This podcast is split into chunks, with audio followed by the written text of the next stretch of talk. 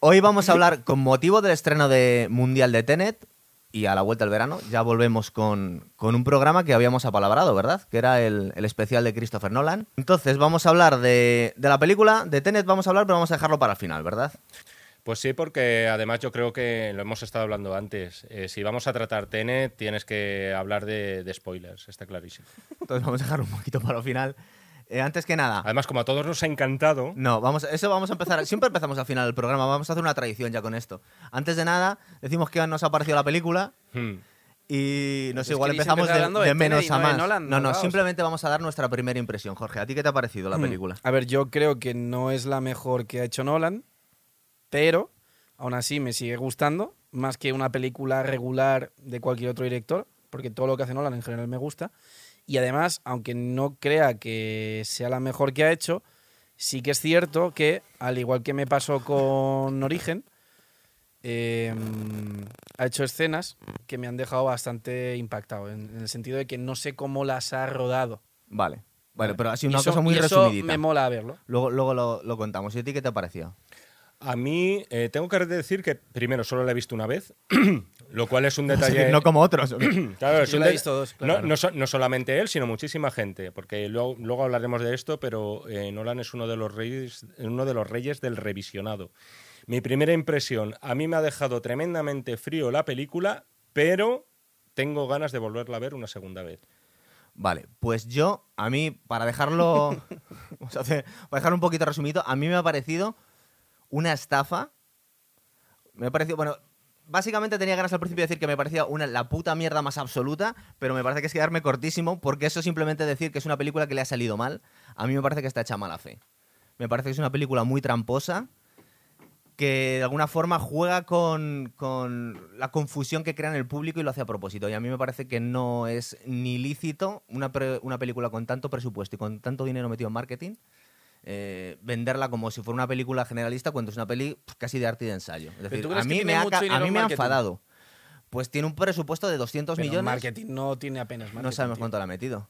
Yo, ver, o sea, yo lo que digo es que Nolan, cuando hace películas, es bastante austero a la hora de hacer trailers y anunciarlas. Pero eso no hecho, depende de la, de la normalmente- productora No. más que de él. No. No, porque además él, él tiene una productora propia que es Syncopy. Entonces, eh, Nolan es bastante austero a la hora de hacer trailers y a la hora de... O sea, es como que... O sea, juega con el hecho de que como es un director que ya de por sí tiene muchísima fama mundial y que genera expectación, lo que hace es que simplemente cuando va a hacer una peli, él se lo calla y entonces el hecho de que él se lo calle y de que haya secretismo genera más expectación. Vale. Entonces no Sí, le hace no- falta, no le hace había falta pagar tanta expecta- había mucha publicidad. Desde el punto de vista de- del marketing, en ese sentido, lo, lo hace muy bien. Yo solamente te quería decir una cosa, luego hablaremos con esto. Claro, luego nos Estoy completamente de acuerdo contigo en que la película es tremendamente confusa, pero difiero de que sea tramposa. Es que me Vale, parece. vale. Pues me luego, nos, luego metemos de diferentes. hostias porque la gente vea todo el programa y nos vea Chan, discutir al final. Y luego, y luego, por otro lado, es verdad que, que hay que agradecer. Bueno, hay que agradecer, hay que estar muy encima de esta película de Nolan, más que nada porque está siendo un conejillo de indias de los grandes estudios. Coño, a porque mí me ha na- gustado. ninguno, no, pero que te estoy hablando de que ninguno sabemos lo que va a pasar de aquí a Ah, unos pocos claro, meses. A ver qué hacen los estudios con las mega Bueno, superproducciones es que no- no os que parece- tienen Es que pendientes de estreno. ya pasamos. puesto Y la entonces- película de Mulan. De uno en uno, sí, sí. Sí, no, no, simplemente iba a decir que, la, que esta película creo que todavía no se ha estrenado en Estados Unidos o se iba a estrenar No, sí, ahora. ¿no? Sí no, no, no, no, Es, ¿no? Uno, es uno de los mercados que falta. Se ha estrenado primero en Europa, en Asia y tal. A Estados Unidos va a, va a llegar más tarde por el mero hecho de que los estudios ahora mismo están Acojonados. acojonados pensando qué van a hacer con estas producciones en las que se han gastado eh, No, pero, 400 por millones favor, de vamos a dejarlo Es que, para por ejemplo, un micro- eh, la peli de Mulan, eh, por ejemplo, que la han estrenado ahora, Sí. la han estrenado por streaming y la han puesto a un precio altísimo. Y, y claro, estaban diciendo, va, seguro que la gente la compra. No la compra nadie. Está siendo un fracaso. no la ¿verdad? compra Sí. nadie. Y es como decían, pero bueno, es que si pagáis una suscripción de Netflix por 10 euros al mes, ¿por qué no pagáis Mulan por 20? Y es como, porque primero es el doble, segundo, Netflix da para siempre, porque tienes mil cosas que ver, y Mulan son dos horas. O sea, es que es una. No, aquí la- Es- aquí la están clave- probando modalidades. aquí la clave- Están probando a ver qué hacen, ¿sabes? Aquí la clave sigue estando, es verdad que no en la medida que hace 30 años, pero sigue estando en los estrenos en salas comerciales. Porque yo al final me fui a una multisala, me fui a una multisala de un pueblo de la sierra a las nueve y pico de la noche y oye, había bastante gente en la sala. De hecho, y eso es una cosa. eh, Eso es una todavía la cosa gente sigue yendo al cine y tiene ganas de cine en realidad. y de hecho, eso es una cosa que implica muchísimo a Nolan. eh, hay directores que, por ejemplo, están diciendo que la gran pantalla, la pantalla grande va a desaparecer. Y de hecho, están empezando, por ejemplo, Scorsese a hacer las pelis en Netflix, eh, la del el irlandés y demás. Nolan, por ejemplo, en ese sentido, es un tío que es eh, muy, muy, muy defensor de la pantalla grande y de hecho es bastante crítico de plataformas como Netflix porque él dice que a él le gusta que el cine se vea en una sala con una pantalla gigante y que haya gente en plan con oscuridad en la sala. Pero porque y su de- cine también está pensado para Claro, ver en una y de hecho es que es eso, es que él rueda siempre con IMAX. O sea, Es un, es un fanático Hombre, de rodar no, planos con no- IMAX. no estrellas un Boeing de verdad para verlo solamente Exactamente. en la Pero pequeña pantalla. Vamos a ver, ¿eh? luego no vamos a explayar con de la película. Vamos a empezar, porque además esta película le vamos a dejar hablar a Jaime porque es el único que la ha visto. sí, pero O- empezamos por las otras, ¿no? No, vamos a hablar de las películas. Vamos a ir Ah, de vale, una en una. Following, vale, vale. vamos a hablar de una en una de las películas de Christopher Nolan. Christopher Nolan, simplemente dos, de- dos detallitos. Nació en el 70, es inglés, su mujer es productora, de échale Es, un es cable. inglés americano. y bueno, estará. O sea, sí. creció creo que en Chicago, ¿eh? O sea, el padre es americano y la madre es inglesa. Y muchos gu- guiones o los que se escribe él o los, has- los has escrito también con su hermano, Sí, ¿verdad? Con Jonathan Nolan, sí, que es Jonathan, es Jonathan es el que tiene la, la serie que es cojonuda Westworld- de eh, Person of Westworld, Interest sí. Ah, sí. y luego ha hecho Westworld y es buenísima, ¿eh? Mm. Que Westworld y Person of Interest, ¿tú has visto Person of Interest? No, o sea, la conozco. Es de la misma trama, ¿eh? tal, Ya no las había comentado. es la misma trama. A ver, vamos a empezar con la primera del 98, la primera película, el, primer largometraje que te estamos preguntando antes, Sí. que es Following, que Sí. es, eh, tú eres el único que has visto. Yo sé que la premisa es algo así como que un escritor en, en el paro le da por perseguir a unos desconocidos y acaba siendo pringado en un mundo del crimen o algo por el estilo. Sí, Esa no, era la ya- premisa que he encontrado en el IMDB. Ya la premisa te da a entender que Christopher Nolan no va a seguir un argumento convencional, ni siquiera lineal en lo que al tiempo se refiere. Efectivamente, este es un escritor que en busca de nuevas experiencias para nutrir sus obras, lo que hace es meterse a ladrón. A ladrón pero sin robar nada. Él se alía con otro tipo que conoce en un bar y se dedican ambos a eh, meterse, introducirse en casas e intentar vivir la vida que creen que están viviendo los huéspedes de esas casas mientras no están. No sé si me he explicado Más, más, o menos. Sí, sí. Es decir, son como ladrones, entran en las casas, allanan las casas, pero no, Ocupan ro- las pero, casas. pero no roban nada y siempre cuando los dueños están fuera. En este caso en concreto, ocupas. eh, no exactamente porque se acaban yendo. Es decir, no, no se quedan, o sea, los, los ocupas no los echas ni con la es policía como cuando te imaginas, sí. es Eh, como cuando te imag- es como cuando ves a alguien por la calle y te imaginas qué, qué vida tendrá, pues llevarlo en plan al extremo creepy. Eso es. Y entonces, en este caso, lo que hacen eh, es que en un momento dado, claro, no se queda así porque si no, no habría película y todo acaba derivando en una trama de novela negra en la cual esto va a mayores, hay un mafioso que les está buscando porque se han llevado algo que no deberían, por ahí van los tiros. Importante, ya en esta primera película no estamos en una narración eh, cronológicamente lineal. Y esto nos va a venir también al pelo para hablar prácticamente todas las películas y Tenet incluida. En este caso en concreto, eh, ves imágenes, ves consecuencias de actos antes de que se produzcan. Es decir, ves al tío con la cara magullada durante media película y no sabes por qué, hasta que hay una escena que en el minuto 40-45 te explica por qué este hombre está magullado. Y estoy pensando que para ser del año 98 esto debía ser algo relativamente original, ¿verdad? Es que, a ver, también vamos a tener en cuenta que esta es una película, tuvo un presupuesto de 6.000 dólares. O sea, para que os hagáis una idea. Esa es una cifra mágica, por cierto. ¿eh? 6.000 dólares fue también la pasta que empleó Robert Rodríguez para hacer el mariachi. Y desde entonces, todo director Nobel que quiera hacer una peli se pone como esa meta, porque es más o menos asequible, ¿no? Entonces dice, si este tío hizo la película con 6.000 dólares, yo también puedo. Yo lo que he leído es que se la pagó con préstamos de su familia y que la hacían los ratos libres de la universidad. Pero el tema es que Nolan, él estudió eh, literatura inglesa. Porque él, dice que él quería conocer pues, todas las obras inglesas para tener un buen conocimiento de, de, pues, la escritura y demás. En la universidad conoció a su mujer, que es Emma Thomas, que es productora con él. Y en los ratos libres, por, por ejemplo, o por lo visto, es cuando hacía. Sí, además creo que solamente rodaban la peli los fines de semana. Sí, es verdad. Entonces, una, una, mm, en fin, un recorrido comercial convencional no tuvo. Creo que recuperó el dinero, es decir, no era demasiado difícil, ¿no?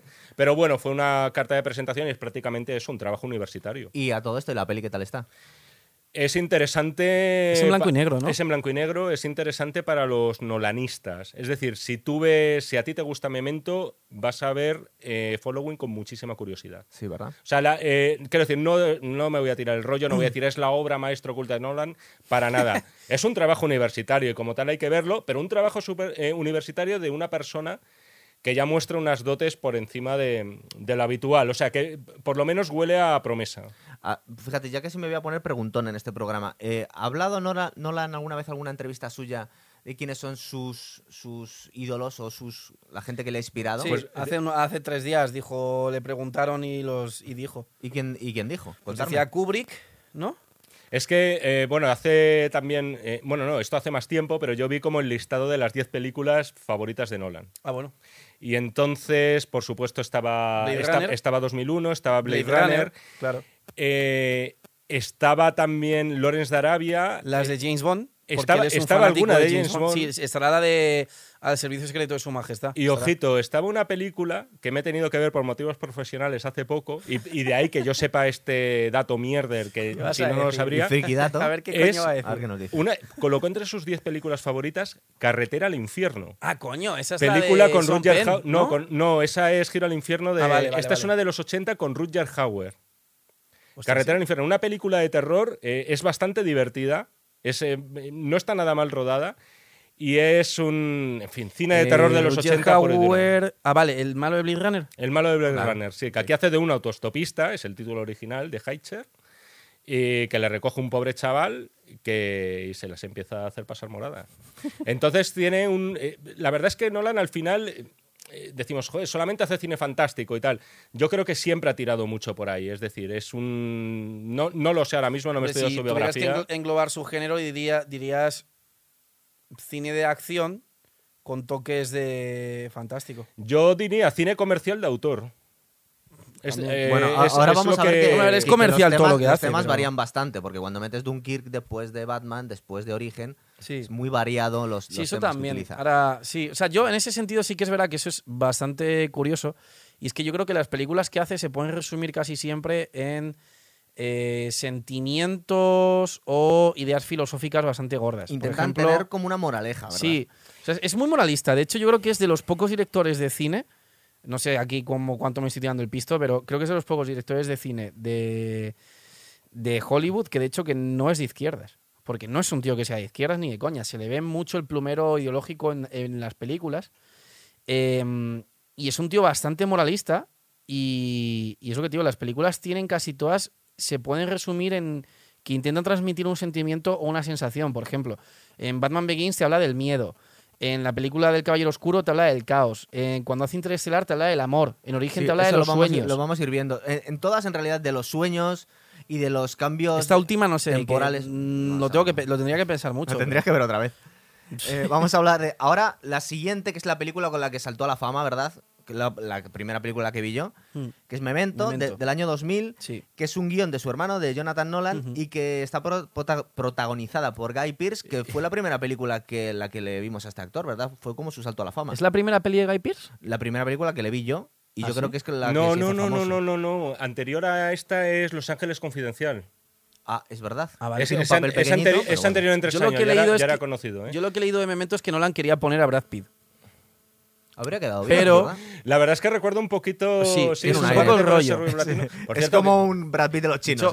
Pearce. no sé si lo habéis visto, pero hay un vídeo en YouTube que sale Nolan en una pizarra dibujando el guion de Memento. Y lo que hace es que él, hace- él hace un círculo y dice, mira, el pollo empieza aquí, va haciendo así, hace un de esto, y entonces yo corto aquí, aquí, A ver, aquí, a- a- aquí. hago un mini resumen. Por muy cierto, que sale Guy Pearce y sale medio reparto de Matrix. Es verdad. Vamos a, es voy, verdad, a hacer, es voy a hacer un mini resumen. Vamos a ver. Sería algo así como. A ver, a ver si os parece bien. Sería algo así como que un hombre, tras un accidente, empieza a sufrir amnes- amnesia retrógrada. Es Eso decir, es. que a partir de ese momento no puede fijar recuerdos. Eso Y. eh, No recuerda nunca los últimos 10 minutos de su vida. Eso es. Vendría Entonces, a ser, ¿no? Viene a crearse un sistema Se de sabe quién tatuajes es y cosas de, de estas. de tatuajes y de polaroids para recordar lo que ha pasado el día anterior o para guardar un poco su identidad. No recuerdo muy bien la película, me acuerdo que me impactó muchísimo, me pareció súper original, pero no recuerdo ahora mismo digo yo que leyendo este resumen, y vosotros os, ac- os acordaréis mejor, de su vida anterior si se acordaba, antes del Claro. accidente. Él tenía una mujer que se había muerto y entonces eh, la película hay una escena en la que, por ejemplo, está en un hotel y se acuesta con una prostituta, pero no tiene sexo con ella, sino que lo que le está diciendo es que quiere que a una hora determinada, se cuando sean las 6 de la mañana y suene el despertador, se despierte y se vaya al baño a ducharse. Porque como él va a estar amnésico, va a pensar que es su mujer y su mujer estaba muerta. Entonces, eh, cuando tenía mo- mo- momentos de lucidez, hacía esas cosas para luego cuando se despertase. eh, y la película está contada al revés. De hecho, hay una cuando te compras la película, en los extras, por así decirlo, te ponen una versión que es la película montada bien. Y si tú ves la Qué peli bueno. montada bien, no tiene, es, es en plan, es, es un corto, ¿sabes? Es en plan Pierde de, pues tiene un accidente, le pasa esto y chimpún, Mm. ¿sabes? ¿De qué película hablamos que habían hecho ese experimento? Eh, con Pulp Fiction. Con Pulp Fiction, ¿verdad? Yo vi Ah. una vez que lo han, tira- lo han quita- retirado de YouTube, obviamente, porque por mucho que hayas montado la película a tu antojo, claro, han dicho, oiga, señores, aquí hay que pagar derechos. Claro. Y molaba mucho, ¿eh? era una experiencia muy, muy interesante y pierde muchísima gracia cuando la cambia. Claro. Sí, ¿verdad? Efectivamente, al final, fíjate, luego volveremos a tener. Sí, es una historia muy pero, cotidiana. la de- pero mm, son variaciones sobre lo mismo. Es decir, Mm. eh, se habla mucho de comparación con Origen, ya hablaremos de eso, pero a mí casi que me retrotrae más Yo la veo más a- parecida a Memento. a sí. Memento por el hecho de que es una película Sí. que también se puede leer como un palíndromo, ¿no? Es que es en básicamente plan- empieza por el Claro. final y te vuelve al O sea, principio de la parece, historia. parece origen a nivel de acción, porque es como a lo grande, pero a nivel de guion es más eh, Vale, algo pero eso llegaremos al final. Por la cierto, siguiente que tiene, película, eh, tiene una frase que es maravillosa esa película. Memento. Sí. Y es cuando el personaje de Guy Pearce le dice a Carrie Moss, no me acuerdo de olvidarte. Ahí queda eso. Qué bonito. No me acuerdo de olvidarte. Pero Ahí- ¿la- ahí- la has mirado en el móvil o te ahí os lo acordabas? No, lo he tenido que mirar en el móvil porque no me acordaba. hacer una Porque iba a decir, no, no te olvido de recordarte o algo así, lo hubiera dicho mal y hubiera quedado como el culo. Y de hecho lo estoy quedando ahora No, no, con esta pero- conversión. Pero es, es cosa mía. Vamos a ver, después hizo Insomnia en el 2002. Sí. Insomnia, la de Robbie Williams. Eh, el direct, el Robin Williams. Son Robin Williams Robin hace de- Williams, cierto, ¿no? cierto, Hace de cierto. malo. Vamos a ver. Aquí la escribe esta película porque me he estado fijando, me he estado fijando de quién era el guion. Es porque muchas es veces una la de historia encargo, ¿eh? es una película hecha, eh, la escribe una tal Hilary Sainz.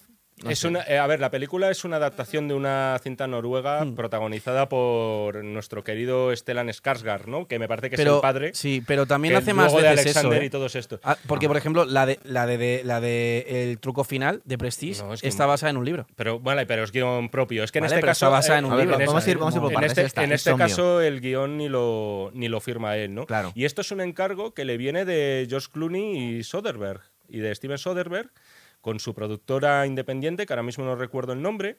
Pero es verdad que se quedaron, como todo el mundo, muy flipados con Memento. ¿no? Está muy Eh, guapa. Sobre todo a mí lo que me gustó de Memento fue. Bueno, perdón. Eh, Memento de o Insomnia. Memento. O sea, de. Insomnia, perdón. Insomnia. No, pero bueno, eh, básicamente, esta es una de las pocas películas de Nolan que sí que es lineal.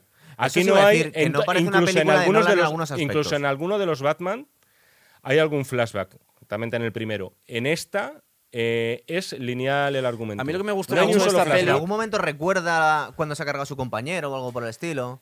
Creo que tiene, algún ligerito flashback, Claro, a lo no mejor Robin puede Williams aguantar. puede ser, pero digamos que el desarrollo es Eso lineal. es. A mí esta peli lo que me gustó mucho fue sobre todo la dirección de fotografía que tiene. Sí, tiene es unos brutal, paisajes Eh, preciosos. los paisajes en esos Alaska, azules, muy bonito. Vamos a ver la, la premisa para, nublados. para que no la haya visto. eh, es- no nos vamos a tener ningún cuidado haciendo spoilers. Sobre No, todo no, las igual, antiguas. todos. Esta película es del año 2002. Han tenido 20 años. Está protagonizada por Al Pacino, como ya os ha contado. Jaime, Robbie Williams. de Robin Williams y Hilary Swank. Y nos cuenta la historia de unos detectives de Los Ángeles que em, tienen que resolver un crimen en. No sé de dónde salía eso. Que es que tienen que ir a resolver un crimen a, Alaska, que es un poco extraño, que mandan unos detectives ahí, pero luego nos van explicando un poquito por qué. Y digamos que. em, La verdad es que es una película de. A la hora de resolver un crimen que es bastante. La premisa es bastante normalita, ¿verdad? Mm. Es decir, no tiene grandes sorpresas. Sí es cierto que, em, que por ejemplo, toda la historia de, de- de la insom del insomnio, de no poder dormir, de, de los sueños, de los sueños que no tiene, de alguna forma va, va a ser recurrente en la, en la filmografía Nolan de Nolan, habla que de siempre está hablando de sueños y cosas Mm, así. sí. Pero una cosa que me ha sorprendido mucho es que tanto Al Pacino como Robin Williams están súper contenidos. Es que esa es la clave Sí, de la Robin. Williams está, está tan fuera de su papel, ¿verdad? pero está tan fuera de su papel que es maravilloso verle en esa peli. Robin Sí. Williams y Al Porque no es un papel que te lo porque tú al Pacino te lo esperas haciendo de poli. Porque ya ha hecho otras pelis de ese tipo. Sí, Pero Robin Williams no te lo esperas haciendo de fucking psicópata. esa es verdad. Y además, ¿Sabes? que efectivamente está súper contenido Robin Williams en esta película, da totalmente el pego de psicópata. Sí, sí, no, nunca, no, se le sacó, totalmente. nunca se le sacó demasiado. eh, sí que se lo. Bueno, sí que ocurre con algunas películas. Está el Club de los Poetas Muertos, que quizás fue su Sí. primer papel dramático de enjundia. Pero es verdad que tenía una vis cómica, ¿no? Y- Aquí está como un, como un puto chalado. Y de hecho- Tengo que decir, nada, simplemente que Al Pacino. Eh, haciendo de policía también Al Pacino ojito es una persona que hay Vale, que es un buen actor, ¿eh? pero, bueno, No, en pero- fin. coño, No, pero pero, que digo que es un, comentando es un que hay tío que hay que, hay que contenerlo. Es ah, decir, dices por la improvisación. Al- No, Al no, no, no, porque no, normalmente porque- es muy histriónico y, Ah, cua- vale. y cuando le dejas irse se sale del papel y está acabando haciendo A ver, del mismo. a mí me mola mucho, a mí me mola mucho cuando Al Pacino se desmelena. Para- yo disfruto mucho la peli viendo La de Satanás, por ejemplo. Con. Reeves. Claro, ese tipo de Pero, por ejemplo, volviendo al género policial, está en Hit, interpretando un detective que es la leche, que se llama Vincent Hanna, que es un auténtico repertorio de esquizofrenia. Eh, Yo me lo paso muy bien, es muy divertido. pero es que en esta peli está totalmente contenido. Y quien vea esta peli, que por favor se fije en la escena que comparten ellos dos en el barco. A mí me parece... Cuando es- le medio amenaza. Efectivamente, cuando le saca la grabadora y le dice, ah, te grabo toda la conversación, te tengo pillado y tal, me parece una escena entre los dos que se dan unas réplicas con una contención tremenda en una situación límite y que te sorprende mucho ver a dos histriones, porque Robin Williams, eh, en fin, Sí. es señor, tú verás señora, Vietnam, tú ve- ¿sabes? tú verás señora Dufayar de asesino de niñas, es que te cuesta mucho y sin embargo el cabrón lo consigue. También es verdad que Sí, está sí, muy sí. dosificado sus apariciones Pero en eso es ¿eh? un tema bastante curioso que no se tiene muy en cuenta a veces. Y es que a veces coges a un actor cómico que ya está encasillado en hacer películas cómicas y le pones a hacer eh, películas dramáticas y lo borda. Y de hecho tienes el efecto McConaughey. O sea, McConaughey había, estaba acabado ya haciendo películas con el Woody Harrelson de, de mierda, de, de- de risa, y de repente te lo ponen persiguiendo al asesino de Carcosa en, la- en las marimas del Mississippi y es que flipas. Mm. O luego intentaron hacer lo mismo con Jim Carrey, que hizo la película esta del número 23, sí. pero ya en plan se les fue un poco de madre porque... Porque si la película es mala, eh, no hay nada que hacer. Exactamente. Pero muchas veces los actores ellos mismos saben que no tendrían que estar encasillados. Por ejemplo, siempre con- cuenta Arnold Schwarzenegger que él decía que sabía toda su vida y se lo comentaba a sus amigos y la gente que tenía cercano que tenía una vis cómica que podía quedar muy bien en películas de en comedias. Y hasta que no hizo De guardería o creo que fue Es verdad, de Danny DeVito. eh, los la- gemelos los gemelos twins. golpean dos, veces. Es que está muy bien la película. Y, y el tío eh, le supuso un esfuerzo con esa brutal. peli. Le, le- le supuso un esfuerzo brutal que le dejaran salirse de las pelis de acción. Y de hecho, en ese duelo que hemos comentado a veces que tenía con, con Stallone, Stallone le picó. Le, le lió, parece ser, para que hiciera Alto mi madre dispara. De hecho, cuenta en las entrevistas coño. cómo le hizo el juego psicológico, porque parece ser que filtró a los agentes de Stallone que pensaba hacer esa película para, para engañarle y que acabara haciendo esa película, que es el mayor fracaso de la, de la filmografía de Stallone, hacer esa película, que es una ridiculez absoluta. Y luego no sé si os acordáis también que hizo Oscar, Stallone, pero todo esto era, era intentando seguir los pasos de Schwarzenegger porque quería él también ser un actor polifacético. Hay algunos que lo pueden ser y otros Sí. igual que no. Pero luego también tienes actores que están encasillados y que a lo mejor no son capaces de hacer otro tipo de papeles, pero que a pesar de estar encasillados son maravillosos. Porque bueno. no es lo mismo, por ejemplo, Bruce Willis, que está encasilladísimo, ¿vale? Que Anthony Hopkins, que siempre hace papeles mm, de tío que es como intelectual, pero que medio psycho, ¿sabes? Porque es que el papel que hace en Westworld es que al final es que es Aníbal Lecter. ¿Tú has visto Westworld? Sí, he visto Es que al final, y no es me que lo al he visto final entera, el papel pero- cuando se pone ya chungo el tema y te das cuenta de que el doctor Ford, que es eh, Anthony Hopkins, es un bicho del copón, es que es Aníbal Lecter. Y está encasilladísimo, pero es un actor que es tan delicioso verle actuar y oírle y cómo interpreta y el acento británico es maravilloso. Fíjate que me has comparado Anthony Hopkins con Bruce Willis. Claro, o sea, es que ya... Oye, es pero un poco injusto, bueno, me eh, refiero a que los dos están encasillados. Sí, claro. Pero, Pero Bruce uno Willis está encasillado a hacer pelis de Oye, polis. ojito, ¿sabes? ojito que Bruce Willis. Coño. es tela- o sea, vamos a ver, está, creo que como John McClane, todos le queremos, le Sí. amamos. Bruce Willis, y luego Bruce ves, Willis no espera, depende de- Jorge, y acabo. Y luego le ves en el sexto sentido, le ves en bueno, el protegido, sí, o le vale. ves en la última, en la de Glass, Sí. y dices, joder, el tío eh, tiene. lo que cabe. Que es un decir, tío no, que no tiene- no es depende- un tío de un solo registro. Vale, pero porque no es un tío que no depende de su propia actuación, sino de la también de la peli. Porque, por ejemplo, de pelis policíacas no es lo mismo ¿eh? ponerte Claro, claro. CSI que ponerte 16 calles, que es como una especie de eh, película de realismo sucio al otro detective. A ver, ¿La habéis si- visto, no? La de Es 16 de, Ri- calles. es de Richard Donner. Vamos está a volver, que si, no, que si no, no llegamos nunca. Estamos, no hemos llegado a la mitad todavía. Ahora empieza ya, mm, digamos que ahora es cuando, en el año 2005, cuando reaviva la franquicia de Batman. Batman. Sí, porque hay que decir que además Insomnia fue un éxito de taquilla, o sea, funcionó muy bien. y una no peli ser- muy pequeñita, ¿verdad? Y Es que pese a no ser tampoco una peli especialmente espectacular, que tenía un par de secuencias de acción y tal, no había un misterio que resolver en esa película, porque el asesino, quiero decir, lo sabemos antes de entrar al cine, porque ya hemos visto el cartel y vemos al Pacino agarrando del cuello a Robin Williams. Pero oye, Sí. el tirón de los actores pues funcionó, triunfó en taquilla y se le encargó esto. mí lo Y que es me una sorprende- película es una película que además en realidad mm, nos podemos imaginar que el- la premisa podía ser de una película de Antena 3 es decir podía Sí, haber sí, sido sí, una no, de las de mierda, las cuatro de la no- tarde, sí. na- eh, lo- digamos que el argumento y los medios no tienen nada No, no, no. es Sí. Nolan lo que el que hace una, una peli muy buena Sí, sí, sí. de casi de la nada con muy buenos actores es verdad Sí, pero, pero- conteniéndolos Y con muy buen equipo. Porque Nolan también es un tío que se, se rodea de gente muy buena. Por ejemplo, el director de fotografía que ha tenido casi siempre es Wally P. Fisher. Que ese tío es muy eh, bueno. Es el que luego hizo la peli de, Sí, sí, la de Johnny Depp, que la peli no es buena en sí, No. pero el tío como director Wally de fotografía, Pfister, Wally Pfister. Y luego tiene el director de eh, el director creativo, ¿cómo se llama? Es que no sé, se me ha ido el nombre ahora mismo, pero el tío que les hace las maquetas y todas estas movidas es también buenísimo. Hombre, aquí es verdad Es que ya eh, creo que en esta película no está Hans Zimmer todavía en la banda sonora, pero es verdad que creo, creo que aquí ya cuenta Wally Pfister, efectivamente. Sí, sí, sí. De hecho, es que la fotografía empieza- que tiene esa peli es súper chula. En Es- Alaska, es- los es azules. buenísima. pero y ya- también, y ya también es que invita el decorado a ello Y ya empieza una colaboración. Vamos a volver, ahora vamos a Batman. Eh, Hmm. lo está me- protagonizada, un segundo, por Christian Bale, Hmm. Liam Neeson, Michael Caine, que repito muchas veces con debe ser un Eh, actor es- fetiche. Esta ya es como un cameo. Ya, Tiene muchos tiene actores fetiches. Está sí. Katy Holmes y Cillian Murphy. De hecho, nos estuvimos mandando tú y yo una foto que salían eh, Tom Hardy y Cillian Murphy. Sí, en todas y resulta que que han ha repetido muchísimas sí, veces los dos en, en las películas de, de Mm. Nolan. Y, y luego también repiten en Peaky Blinders, ¿verdad? Sí. Mm. A mí lo que me sorprende de Batman Begins. Espera, déjame eh, contar la, la premisa. Ah, bueno. Nos cuenta la, la historia original de Batman, básicamente. Es verdad que a veces que la historia original de Batman, y ahí tú eres experto, nos cuentan incluso que el Joker había matado a los padres de Bruce Wayne y otra Pero vez eso- habían sido sola- una, eso eso es fue una movida que Tim se inventaron en la peli de Tim Burton. hicieron en Eso un fue momento eso, dado, ¿verdad? Sí, sí, es verdad. Pero aquí, digamos que se salen un poquito de la historia que habíamos escuchado. Ya está la cuarta película, creo, de Batman. Creo que es la cuarta, ¿verdad? Cuando Sí, yo, creo que hay más, tío. Antes Es la de cuarta con esta. actores sin contar a Dan Val West. Kilmer, Josh Clooney y las O dos sea, de sería Michael Keaton, eso es. Val Kilmer. Vale, sí. vale, sí, sí. Bien. Y digamos que la única diferencia y la originalidad viene cuando Bruce Wayne decide irse al Tíbet y es acogido por un tal Ras al, Sí, o al sea- Ghul que se convierte en su sensei Hmm. y le enseña a luchar y las artes oscuras. Sí. Pero digamos que en- en- en- ya en esa parte de la película se da cuenta que tiene intenciones malignas y decide pues escapar. Y aparte creo que le salva la vida, creo, en algún momento, ¿verdad? Cuando está escapando le salva la vida. Sí. y luego al final... O sea, Nolan, digamos que- Nolan lo- Vamos a ver, eh, estábamos hablando de la premisa de Batman. Vamos a dejarlo ahí, más o Sí, menos. no, que lo que decía es que, o sea, lo que hace Nolan es que coge a un escritor de cómics que también ha hecho guiones de pelis, que creo que participó en Blade, que es eh, David Goyer.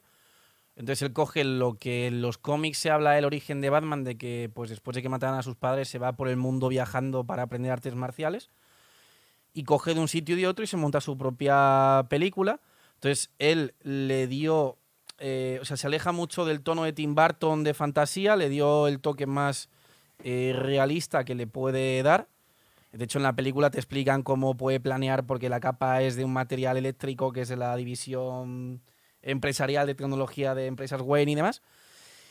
Y la verdad es que la película quedó bastante bien. O sea, es una película que como película de orígenes del superhéroe está muy guay. O sea, no es en plan el taquillazo que fue la del Caballero Oscuro, ni muchísimo menos.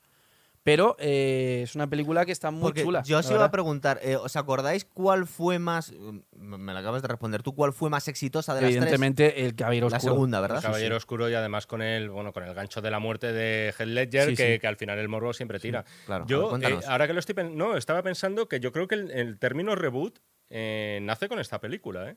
Sí. Si os fijáis anteriormente, no, eh, porque Sí. Casino Royale, No que había- también es un reboot, Es que no había casi pelis de superhéroes, además. posterior. Es verdad que poquito antes están los X-Men, que Los X-Men son del 2000. hay ciertos de Brian Singer no que tienen reboot. cierto. No es un reboot, pero quiero decir por el tema superhéroes Mm. y tal. O sea, que es una película que sí que abre una serie de caminos De eh, hecho, nuevos en el cine de género. Los X-Men influyen, porque tú ten en cuenta que, a ver, o sea, DC, el mundo DC tenía películas de Batman, las antiguas, Y de Tim Superman, Burton, Superman han hecho las, de Super- las de Superman, sí, pero en 2005 todavía no. Ah, no. Eh, Eh, está por ahí, por ahí, ¿eh? el Superman este en el que Kevin Spacey Sí, hace Mira, de escucha, tenemos un becario. Eh, Nacho, búscanos de qué año es la primera de Superman, de qué año me La de? Brandon Rose puede ser ¿cómo se llama Era, Brandon? era Superman Returns. Sí. Y creo que de año de- es, esa es Nacho. de- Mi apuesta es 2004-2005. Superman Returns. Yo creo que esa es después. 2005, ¿eh? Estamos hablando que Batman Puede Begins es del 2005, a ver si venía antes Es o por ahí. Lo que pasa es que esta, eh, esta peli, que por cierto la dirige Brian Singer, que es el Sí. responsable de X-Men, sí que fue un fracaso la de una- Superman. fracaso, fue una y la de 2006 Batman es. gustó mucho. 2006. Justo del año Es después, justo- es Sí, es decir, o sea, después, sí. tú piensa una cosa. eh, Warner había hecho películas de superhéroes antiguas, la saga de Batman había quedado destruida por Michael Schumacher. destruida. Joel, Joel. Joel Schumacher, es verdad. Michael, Michael Joel- Schumacher bastante bien, el pobre. Es destruida. ponerle- Y entonces cuando Brian Singer en el No. Y entonces cuando Brian Singer en el 2000 hizo los X-Men, los de Warner dijeron, vamos a hacer pelis y vamos a renovar. a Ba-". Y entonces, la verdad es que la de Batman Begins quedó bastante bien. Y A ver, os voy a abrir a preguntas. Ahora mismo no me acuerdo muy bien del papel que tiene Cillian Murphy en la primera de Batman. espantapájaros. Es el espantapájaros. Pero sí. ya sale aquí de espantapájaros. Salen las tres. Sale, sí, sí, sí. de hecho, lo que pasa es y que. además aquí- en la primera tiene un papel muy relevante. No, no, claro, aquí es el villano de la película. Es verdad, Junto con Ra's al Ghul. con Liam Neeson, aunque eso se descubre ya en el último tercio de la peli. Sí. Pero del mismo modo que luego tendremos a Joker y tendremos buscar. a Bane, este es el villano oficial, por así decirlo. Vale, de voy a cambiar un poco el formato del programa y os voy a pregar a preguntas cortas. Me respondí vosotros, pero las respuestas más o menos cortitas, Venga. porque si no, no puedo haceros Me gusta. tantas. Por ejemplo, ¿qué es lo que eh, la premisa aquí? ¿Cómo pensaban destruir Gotham? ¿Era algo así como que iban a meter unos productos alucinógenos en las tuberías? Lo que quiere hacer es. El Ghul tiene una planta alucinógena que es la que causa el gas del miedo, que es el que utiliza el espantapájaros. Entonces, el- la trama que da en la película es que su organización, que es la Liga de las Sombras, ha destruido grandes ciudades que fue el- la Liga los- de la Sombra es una especie de Spectra, ¿no? Sí, son como una especie de universo. Spectra, pero Spectra es eh, temporal, es decir, empieza en los años 50 o así, y esto es como que había existido siempre, Ah, y habían ha provocado la caída de Roma y de Constantinopla y demás, y lo que quieren es cargarse Gotham City Cierto. porque es una ciudad corrupta. Entonces lo que quieren es meter... Eso em, tienen razón. igual ¿eh? no. sí, En realidad, Gotham, Gotham siempre ha sido, igual que Metrópolis, es cambiarle Es el una nombre. cloaca. Es Sí. cambiarle el nombre a Nueva York, ¿verdad? Sí, Porque Sí, lo que pasa es que. Metrópolis es la parte luminosa y bonita y perfecta, e impoluta, y Gotham es en plan lo más chungo Entonces, de los chungos. en el ¿sabes? universo DC se supone que existen de forma paralela Gotham y, y Metrópolis. Y Nueva York. Pero, no, y, y- y Metrópolis, quiero decir. Y Nueva York también existe en el También. DC, claro. Existen las sí. tres cuando está bastante claro que tanto sí. Gotham como Metrópolis se han pero basado existen, en la es- realidad. es- no existen como una sustitución de Nueva York, sino como ciudades aparte creadas nuevas. Vale. Pero, evidentemente. Vale, Entonces lo que querían era meter, el- querían meter eh, la toxina esta en el agua y luego con unos vaporizadores la dispersaban por la ciudad y la gente la respiraba y se volvía Cierto, loca. es y verdad. Vamos a saltar. Luego vamos volviendo si queréis. Ahora de Prestige del año 2006. Aquí lo llamaron. El, El truco, truco final. final. Tócate los cojones, la traducción, ¿eh? Porque luego, es que yo siempre A miro ver. a Jaime cuando no me gusta la traducción de la película. Aquí. Hombre, está- si que se hubiera llamado El Prestigio hubiera sido un poco extraño, ¿eh? Sí, Yo, eh, no, no, pero bueno. De todas formas, también te digo que es una película que creo que casi todo el mundo, por lo menos los que conocemos a Nolan y estamos familiarizados y tal, la conocemos como The Prestige. Cierto, vamos a ver. Eh, está escrita por Nolan y su hermano. Creo que aquí es la primera que escribe, que coescribe con su hermano. Eh, básicamente la Está premisa basada en un libro, ¿eh? son dos magos de finales del siglo XIX que rivalizan en Londres a ver quién se Es que supera uno a otro. el Supongo que está, in- está, influ- está digamos que inspirado en Houdini, de alguna forma. Luego nos meten también la figura de Nikola Tesla como pseudomago. Con, inter- de- con David Bowie. con David Bowie. Que yo recuerdo no haberle visto muchas veces. David Bowie le recuerdo de, de- de dentro del laberinto, Dentro del laberinto. Que da miedo. Bastante verdad. miedo, es muy creepy. Y a mí personalmente me podéis destripar, pero bueno, a mí esta peli no me acaba de convencer. A mí me parece gustó. de las más flojas de él, pero bueno, es que A también ver, algunas muy buenas. ser. A mí, por ejemplo, a ver, es verdad que es de las más flojas, entonces, pero a mí, por ejemplo, ¿Es de las no, más flojas? Coño, pero porque comparada con- es que aunque sea de las más flojas, para mí las pelis de Nolan casi todas, a mí me han gustado todas. De hecho, para mí es mi, eh, para- a mí es mi director favorito porque, digo, no- ninguna peli de él me deja indiferente. Y, mm, Indiferente no te dejan, pero también te puede cabrear, como a mí. bueno, a ti. Y a No, mí esta película, no lo que me gusta es... que- bueno, que te quieras cagar igual. en la película. Soy- Eso a no mí me te- da igual, que no soy la mayoría silenciosa. Bueno, ya, a mí ¿eh? eso me da igual. Claro. A mí lo que me gusta de esta película, eh, o sea, el final me sorprendió bastante, yo no me lo esperaba. Mm. A mí, no, a mí. Y de hecho me parece incluso una peli medio de misterio, perdona. No, sí, sí, es una película de. Bueno, es un truco en sí mismo y esto al final también Sí, sí. eh, rima mucho con el cine de Nolan. O sea, el cine de Nolan, Es un casi truco todas sus premisas sí. son artificios, son trucos, son fuegos artificiales. Luego lo veremos con Tenet, pero cada Puedes algún el modo. aire, por te- fin, no sé si está Te acaban. Sí, está puesto. ¿Seguimos en directo? Sí, sí. Te- eh, o sea, te distraen de, de lo que es la acción principal, pero luego la acción, el drama, por así decirlo, es sota, caballo y rey. Sí. En este caso, un mago que quiere volver con su mujer y su hija y que está en la cárcel por un crimen. Eso podríamos reducirlo muchísimo. Luego es verdad que se da esta historia de rivalidad entre magos, están muy bien los dos.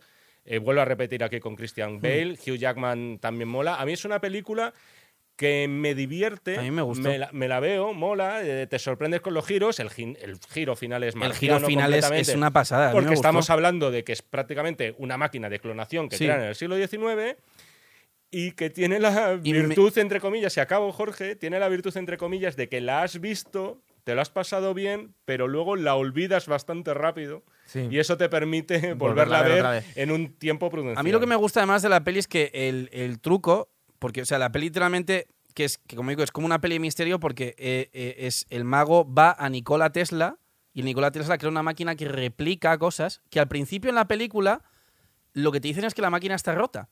Y el tío se cabrea. El tío cuando va a Tesla, eh, Tesla pone un Con sombrero los sombreros y, y es como, no funciona, no tal, y cuando ves que al final el Hugh Jackman se estaba replicando y clonándose a sí mismo y matándose a sí mismo de tal forma que de los dos Hugh Jackmans uno se mataba al otro y demás para el truco, luego ves la escena en la que en el bosque aparecen un montón de sombreros. Eso, por ejemplo, mola un está montón. muy esos, son- guapo. esos son los detalles de Nolan que, Sí. que dices, mo- eh, Nolan mola, ¿vale? Sí, esos son los de... sí. Luego otra cosa es que el conjunto tal... Que- no no- es Leonardo, da Vinci, máquina- Leonardo da Vinci también es un personaje un poco mitológico y es Leonardo da Vinci. O sea, Tesla Mm. cuando murió, y esto es verídico, eh, se supone que fue el FBI al hotel donde él estaba sí, viviendo. Escucha, no puedes decir esas dos cosas que acabas de decir. Vale, se supone fue el que FBI. y esto es verídico. Fue- es verídico que Pues fue el entonces, ¿Cómo FBI. se supone? Bueno, a ver, Claro, es lo que, vamos se a ver, es un poquito lo que te claro, es lo que se cuentan, si se cuentan Pero es lo que una te- cosa es lo que es. Es, es Pero que es, que como lo de Kennedy. Ya hay- estamos como bien, lo de Kennedy. Claro, hay muchísima mitología. Vale, no, no puedes depende de la velocidad de lo que depende de la velocidad. Todo se va a contar, porque todo ha pasa, todo ha ocurrido en el pasado. Con lo cual tú ahora mismo no estás viendo nada en directo que puedas decir Cuenta esto ha la, cuenta la puta anécdota. de, de, de Tesla. ¿Qué pasó con el FBI? con No, que, que lo que lo que se dice, y es, eh, tiene alta veracidad supuestamente esto, es que el FBI fue al, al hotel donde vivía Nikola Tesla Mm. y le quitaron todos los, los papeles que él tenía, desaparecieron. No murió en la pobreza. Murió la por- en un hotel. Eh, o sea, murió en eh, plan bastante... Tesla murió en el siglo XX, ¿no? Sí, yo sé Seguro, que muchos de sus sé que muchos de pues, descubrimientos se han, se han- discutido la autoría. Es decir, que ha habido gente que ha discutido si él había eh, eh, descubierto una cosa o había sido otra persona. Mm. Sí que hay cierto consenso en que se la jugaron con el tema de Las patentes. de las patentes. Eso Sí, es sí, sí. Eso, eso, es- ¿Ves que eso así- sí que se puede decir que no es mitológico. Incluso, Y que es cierto. incluso aunque no hubiese descubierto tantas cosas, era tan extravagante el, el pollo. Es decir, un pollo que te aparece andando entre mitad de rayos, ¿vale? Que eso además sale en la peli de Prestige, que cuando va Hugh Jackman a verle, tiene Mm. la máquina está encendida y de repente entre mitad de la nube de rayos aparece un pollo andando. Y es como, o sea, eso lo hacía de verdad Tesla. O sea, eso ya merece la pena. Es, es un personaje lo suficientemente extravagante como para decir, voy a poner una película. Y de hecho, hace poco han hecho una película que ha sido un auténtico fracaso, creo, que es eh, sobre Edison, que la han hecho con el actor de Sherlock, Benedict Cumberbatch y demás, y han puesto a un actor joven haciendo de De Tesla, Tesla también. pero pasa totalmente desapercibido. Vaya, pues. Entonces, un personaje tan histriónico, me encanta que, Lo de cus- David que Bowie. pusiera a David Bowie. Porque es, Es- que es como de- es que para le mí, pega, para mí ¿sabes? es un acierto de que casting. te da sí, bastante totalmente. juego ese hombre, porque es un Walker Rasputin. Luego, Claro, además de la figura de exactamente, Rasputin, se han exactamente. creado mucha mitología y muchas cosas. Exactamente. De hecho, creo que salen algunos cómics también. A ver, pasamos Y de en una película. canción de ABBA, justo, después, justo después viene El Caballero Oscuro de Dark Knight. Ay, no, no, era de los Bonnie M. ¿No? Es Rasputin. Rasputin. Era de Bonnie M. Era de ABBA. Era de ABBA. A mí me suena de Ah, ABBA. Bueno, bueno. Eh, vamos a ver, estamos hablando del Caballero Oscuro, que aquí no- es cuando nos Bueno. presentan a Heath Ledger. Esta fue maravillosa. Seguramente la mejor película La mejor de, película de. Nolan, estamos todos. Y No, de- la, y de la- Nolan. La mejor película de De Nolan, estamos de ¿vosotros creéis acuerdo. también? Sí. No lo sé. Yo eso lo Junto lo- con lo Origen, pero es que. uf, o Dejar- Interestelar. Dejarme contar la premisa. Ahora seguimos con este. Vamos a ver. Aquí nos, nos presentan a Heath Ledger como el Joker, que, eh, por ejemplo, en la anterior reboot, bueno, fue la, la película original moderna, nos habían Nicholson. puesto a Jack Nicholson, que era el asesino, ahí dices tú que nos habían hecho Pues trampas, y nos habían puesto del guion de ahí. al Joker como el asesino de los padres de, de Bruce Wayne. Aquí nos lo, nos lo presentan en la segunda película y nos lo presentan a la vez con, con Aaron Eckhart, que es eh, Dos Sí, Caras o. Two Harvey Dent. que, que la anterior entrega, bueno, la anterior entrega no, No había aparece. sido, había, no había sido Tommy Lee Jones, ¿verdad? Ah, Había bueno, sí, salido en, alguna la- en las película. pelis antiguas de En Val Tom- Kil- en la Tommy de Lee George Jones, Clooney, sí. Bueno, y no te lo pierdas. No, la de Val Kilmer. En, eh, eh, perdón, eh, no, no. em, Las de, sí, las de Michael Tommy Keaton, Lee el Jones con actor. Val Kilmer. Sí. Y luego en el primer Batman Sí. sale el personaje Sí. de Harvey Dent, que es un El- actor, el negro, actor negro, sí. y que todos lo conocemos porque es el mismísimo Lando, Lando. Calrissian. Sí. ¿Ah, Es? Billy D. Williams Ah, es verdad, Harvey suena. Dent, pero no tiene ninguna Sale- relevancia. Iba a ser el que fuera en la, se- en la segunda peli, la idea que tenían era que en vez de ser, en vez de ser Max Schreck, que es el actor que hace el, ¿cómo se llama? De El- Nosferatu. eh, eh, sí, el, el- Era el homenaje. Era Terence Stamp el que hacía de Masrek en Terence Stamp. sí, pero ¿cómo se llama el actor que ah, hace no, perdón, Max- Christopher Walken. Perdón, Eso, perdón, Christopher perdón. Walken. Eh, Eh, iba, a ser, Christopher su- Walken, iba a ser sí. supuestamente el actor negro para que luego fuera dos caras. A ver, os cuento un poquito la premisa y luego, luego te faséis vosotros. Aquí se supone que empieza la película viendo un robo, eh, un robo en un banco que está, llevando a- está siendo llevado a cabo por la, por la banda del Joker, ¿verdad? Sí, pero es que Y de alguna forma, y de alguna forma se las ingenia para acabar matando a todos los miembros de la, de la banda antes de, de escaparse. Por cierto, pero eso es ir muy al inciso. Comienzo, Sí, comi- comienzo maravilloso de película. ¿Verdad? O sea, Sí. ya solamente ese atraco dices, esto yo no eso, lo he visto nunca. eso es muy de James Bond, ¿eh? Y, y sabéis que me recuerda también mucho, antes la he mencionado, a la película de Michael Mann, la de Hit, la de Al Pacino y Robert Sí. De Niro, tal, que tiene unas escenas perfectamente Sí. planificadas, son muy frías. Ese, es que parece que vas a ver una matanza. Pero O sea, eso, es eso muy es llamativo. muy de ¿eh? James Bond. Mira, Luego aquí, no ocurre aquí nada os, porque- voy a, os voy a meter una referencia que de la que queríamos hablar, que a mí se está comparando mucho, y a mí me parece que de forma muy injusta, hasta cierto punto, el cine de Nolan con Alfred Hitchcock.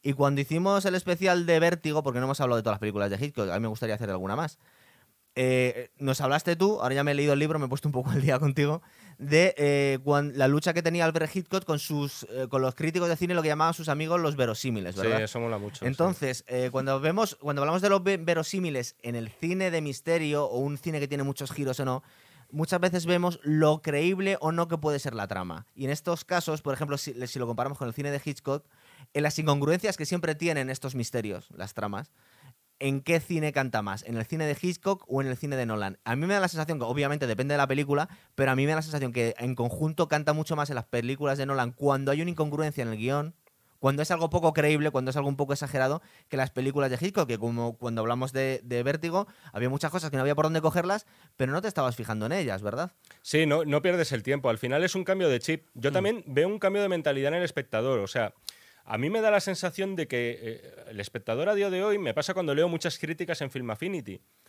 Que todo el mundo se fija en, en- en detalles un poco absurdos para echar por tierra la película. Es decir, si no te ha gustado la película, porque te cae mal el director, te cae mal el actor o directamente te ha aburrido, no busques excusas un poco absurdas, porque Quiero decir, te tragas Terminator, o sea, te tragas eh, Indiana Jones saltando de, de- de un avión en una, balsa acuática. Sobrevive, le ves cortando un puente. Vamos a ver, vale que no hay películas y pe- hay películas y películas. A lo mejor eso te lo hace Kubrick, que luego hablaremos de él cuando el tema de Interstellar. Y dices, vale, pues no, no le pega, pero no sé. O sea, yo en un, yo en un cine puramente de género, es decir, tiene que ser un engaño muy gordo para, Para, que, al protestes. para que al final lo eche a perder. Es como Hitchcock decía, no, es que siempre puede recurrir a la frase de ¿por qué no va la policía? Eso, o sea, eso te- eh, con eso eh, te cargas absolutamente el 90% de los, de los thrillers. Sí, ¿Por pero qué no yo- han ido a la policía Yo creo, ya? que, yo creo que tienes razón en que es algo cultural que ha ido cambiando con los tiempos. Porque originalmente cuando ves, cuando ves, cuando estamos hablando del, del guion de, de- de Vértigo, que es una película genial, pero si te pones a analizarlo fríamente, hay Agujeros agujeros por todos, por los, lados. todos los lados. Pero no te fijas. Sí es verdad que igual hoy en día, incluso el mismo espectador, yo te comentaba, digo, es que- que estoy encontrando fallos en el Renacido, eh, fallos chorras, pero porque me está dando una sensación de realismo, por la fotografía es mejor, porque la fidelidad histórica es mejor, porque parece que nos están... Es una experiencia mucho más inmersiva hoy en día al cine y tú crees ya que estás ahí, entonces te canta mucho más, como te comentaba yo, que hay un indio en un árbol a 40 metros y, y no me está llamando la atención eh, por ejemplo, lo que hablábamos de Vértigo, que estaba esperando con un cadáver el marido durante horas ahí, esperando que, que eh, Jim, eh, ¿cómo se llamaba? El, protagonista de Vértigo, eh, Eh, Scotty. Scotty, mm, ese día no suba las escaleras. ¿Verdad? Que era algo así como dices, en realidad si ponemos las dos cosas en la balanza es mucho más eh, inverosímil el, el- el guion de Hitchcock, pero no nos canta tanto. También te Mm. digo que la gente últimamente, eh, cuando está viendo una película, muchas veces se cree Spider-Man o Spider-Man, ¿eh? O sea, están viendo en plan, joder, pero si eso, solo tienes que saltar ahí, ves que hay 20 metros, tal, pero salta, tal, no sé qué. Y luego también O sea, que la gente es muy hater, es decir, ten en cuenta que las redes sociales en ese sentido hacen mucho daño. Porque la gente cuando pone ya una crítica en redes sociales se quiere hacer famosilla, entonces ya empiezan a sacar chorradas eh, para intentar tirar la película abajo, que es lo típico que pasa siempre con los críticos de cine, que muchos van a dar palos. Y, y ¿por hay qué? una Porque- y hay una espiral, eh, una espiral de mala hostia, por así Sí, decirlo. claro. de la- eh, eh, es como una especie de vórtice Porque en ha- el que es muy fácil caer. Claro. ¿por qué En hablado de todos. esto? Porque justo cuando se estaba comentando esto, que como tú estabas comentando, es una escena muy chula, que al final empieza un, atraco sí. y al final se acabe cargando a todos, liándoles o disparándoles por la espalda, Hmm. no deja de ser inverosímil. Dices, esto no puede ser que, alguien- que el jefe de la, de, la, de la banda se carga a todos y nadie proteste o alguien de alguna forma se libre del tiro y se lo pega al otro. Pero tampoco canta tanto, pero es casi una excepción en el cine moderno, ¿verdad? Sí. Como estabas diciendo tú. No, En y que es una broma también, es como va, va mucho con el personaje. los O sea, a mí lo que me gusta de esa peli es que el, el Joker del Caballero Oscuro no tiene nada que ver con el de los cómics. Es un Joker que hay, ese sí que se lo inventaron literalmente para esa película. Y eso es algo que es muy peligroso, porque cuando tú coges a un personaje de 80 años, como puede ser Batman, Superman o Spider-Man, y te lo inventas, te puede pasar como en Loven Origen lo que pasaba con Deadpool, que el Deadpool de Loven Origen es una mierda. Hasta el punto de que luego el Ryan Reynolds, que es fan de la saga, hizo su propia versión y ahí ya sí que los fans presionaban a Fox para que hiciese la película. Entonces, inventarse a un personaje de cero como el Joker, para que, para que sea totalmente distinto a los cómics, porque en los cómics el Joker es como un psicópata sin sentido, y en la peli esta es un tío que es eh, tiene un plan anarquista, caótico, que lo que quiere es poner patas arriba a la ciudad para demostrar que la gente no es tan cuerda como parece ser y demás. Eso es una invención de- del guion de Nolan y de su hermano cojonuda, a la que además contribuyó muchísimo eh, Ledger, porque las escenas en las que sale el, el Joker eh, grabando con videocámara a gente son escenas que hacía Heath Ledger y que se- y, y Nolan al principio es como que era reticente, pero cuando Nolan por lo visto empezó a ver eh, las cosas que grababa Heath Ledger le, dio- le, de- dejó de mano libre. Heath casi, Ledger es que me parece que alquiló una habitación de hotel y, Sí, sí, y se estuvo me- haciendo sí, un sí. trabajo digno de un trabajo de, estudio, ¿eh? de- de Sí, sí, método, sí, sí, sí, totalmente. Por Bueno, cierto, no de método porque una- no te metes... Bueno, Él no sabemos si se metió o no, dime. No, dime. No, que hay una cosa que acabo de caer también, que ocurre, hablando del tema de la verosimilitud, que ocurre Es que es mucho en el universo Batman. Que el universo Batman, o por lo menos este universo en el que estamos el de acostumbrados, Nolan, sí. ya luego, y incluso en el de Tim Burton, en- por lo menos en la primera película, es que en- eh, teóricamente, al contrario que en Superman, aquí no hay elementos sobrenaturales. Que es muy buen director de actores Christopher Nolan. Sí, claro. No, bueno, es que algunas cosas que. Igual, por ejemplo, también te voy a decir. Por eso lo repite que- tanto espera, también, ¿eh? espera un momento. Igual que también me da la sensación que, eh, por ejemplo, una cosa que mucha gente no repara, pero es muy mal director de escenas de lucha. Son nefastas. Hmm. Son nefastas. Sí, son, eso es verdad. son malísimas. Es decir, en todas las películas, incluso en Batman, que es una película de peleas, están muy mal hechas. Sí. Mm. Están muy mal hechas. Lo que pasa es que, digamos que se, se diluye un poco en el resto de las películas. Daros cuenta una cosa. Se las camufla. Cuando estamos hablando de, de contener a Al Pacino, no lo ha hecho ni, ni Scorsese en la última película, que no parecía... Sí, pero es Ofa. que es- eh, me alegro que hayas sacado este tema, porque al final el- no lo quería mencionar y es que creo que es muy general en el cine de Nolan. Me da la sensación, no tengo la información, no lo sé, no lo he leído, pero me da la sensación de que Nolan tiene a los actores así. Es decir, les dice, Como no, te, Hitchcock. no te muevas de aquí. Y luego el tema de Scorsese es diferente. Scorsese es todo lo contrario, le dice al, al actor de turno, le dice, juega, Tienes aquí la cámara delante, muéstrame a ver qué puedes hacer. Nolan, si te fijas, eh, sus, entre- sus interpretaciones no son. No te vas a encontrar ni una sobreactuación, ni siquiera en Heath Ledger haciendo de Joker. ¿De verdad? Acordaos de lo que hacía Jack Nicholson en el primer Batman. A mí me mola, pero es verdad que era un desmelene total. Sí. Aquí Heath Ledger, lejos de lo que pudiera parecer interpretando al villano más histriónico de la historia, está sorprendentemente contenido y da auténtico miedo. Es verdad, chicos, voy a tener que sacar el látigo porque tenemos que ir más rápido porque nos queda un montón de películas y llevamos ya Pero un ¿por qué ratazo. Un tienes, tiempo? cinco. No, no, pero bueno, que, te- es que nos quedan un montonazo de películas Que no, hombre. todavía. Que sí, que sí. Vamos a ver. Em, después nos viene, después del 2000, del 2008, es- venimos con. A mí, yo voy a decir que tengo aquí la lista, pero mi preferida es Origen, Inception. Y es del 2000, del 2010. Mm. Se llamó Origen en España. Aquí yo Es verdad que está, mucha gente lo está comparando con. Tenet. A mí yo veo, hombre, hay bastantes paralelismos. Seguramente es la película más compleja hasta Tenet de, de, de Nolan. Bueno, luego se puede discutir con, con ojito, ¿eh? también, es cierto, es verdad. Pero a mí me da, aquí nos está hablando porque no, es- no hemos, yo quería hacer un poco el inciso de en cada película en qué se centra. En plan de cuál es la moraleja, cuál es el, el- Es verdad que, por ejemplo, no hemos dicho Sí. que en Batman estábamos hablando del miedo en la primera En película. la segunda es el caos. el caos. En, la- en esta, en origen, serían los sueños. Aquí estamos hablando de los, de los sueños, también nos habla del tiempo, De los del- de sueños- la relatividad del tiempo dentro de un sueño que cada vez pasa más lento dentro cuanto más profundizas en los sueños Es- y luego de la, de la culpabilidad, que es importante al final, ¿verdad? Eh, me parece muy gracioso que al final Sí, nosotros La escena de Cillian Murphy. Al est- final. estamos siguiendo las andanzas de estos tíos, de estos, eh, podríamos dec- decirlos como con- contrabandistas de sueños. Son los Casi argonautas uno- del unos sueño. saboteadores de sueños, es decir, son unos delincuentes. Están eh, manipulando, que el tema de la manipulación está muy presente en el tema de Nolan. Le encanta sacar a gente mentalmente intentando influenciarte, manipulándote, ¿no? Sí, Y aquí el personaje de Cillian Murphy es la víctima. totalmente. Es que es un buen tío. Es que tú, tú le ves en las acciones y tal, y, y no. Es otra de las películas sin villanos de él, ¿no? Es un los buenazo, villanos son ellos, verdad. técnicamente. Eh, Claro, claro, por eso te digo que me parece el, el gran giro al final, que nos estamos tragando una película y animando a unos supuestos héroes que no lo son. A mí, una de las cosas que hay que re- reparar cuando, por ejemplo, comparamos Origen, y si comparamos Origen con Tenet, es que, por ejemplo, cuando, cuando empiezas a ver Origen, no estás entendiendo nada. Totalmente. Es algo totalmente Con el tío en la confuso. bañera, ¿verdad? no en la entiendes silla nada. y... Pero enseguida te das cuenta que básicamente son sueños y que es un sueño dentro de otro sueño y tal. Entonces la premisa queda bastante clara desde el principio. Aunque empiece de una forma confusa, enseguida te asientas. Y da la sensación que aunque es una película tremendamente compleja, aunque te pierdas, es fácil encontrarte. Es una película de normas, de reglas. Eso es. Y en este caso, en esta ocasión, Nolan te las cuenta. Lo digo esto porque luego a Nolan, y ya lo veremos con Interstellar, pero se, las, se le achaca los... Nolan al final, estamos hablando del, del director más amado y más odiado por partes iguales. Ahora ¿eh? mismo sí. Tiene una cantidad de pros y de haters, pero como ningún otro realizador.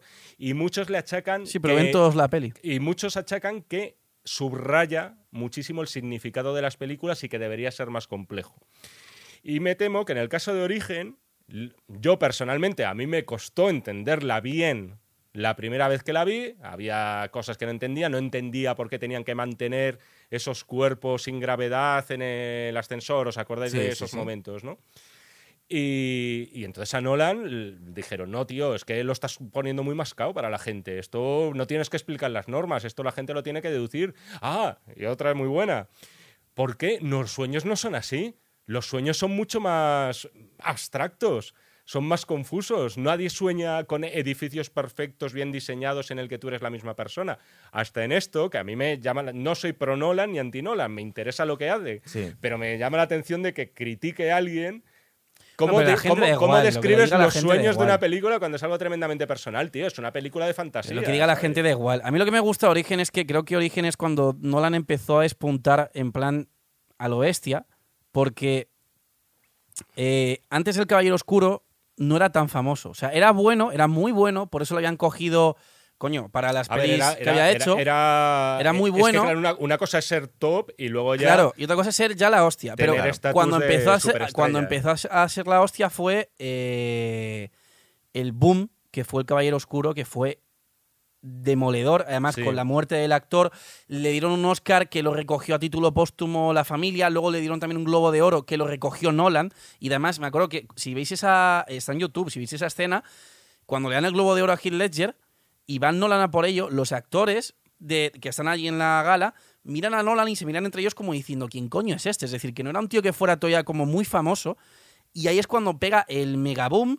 Y ya luego con Origen todo el mundo es como, ese es el que ha hecho la peli del Joker, vamos a verla. Y encima Origen es la hostia, con lo cual megaboom doble. Bueno, n- n- no hemos hablado de varias cosas. Para empezar, El Caballero Oscuro, al parecer, hay cierta unanimidad para considerarla la mejor película de superhéroes de, De la la historia, sí. Y consigue un hito. eh, Sí. Una película de superhéroes en los Oscar, salvo Sí, en sí, sí, apartados visuales, escénicos y de trucajes y demás, pintaba poco. A mí me da la sensación, entre otras cosas, que los efectos de. A mí los de origen.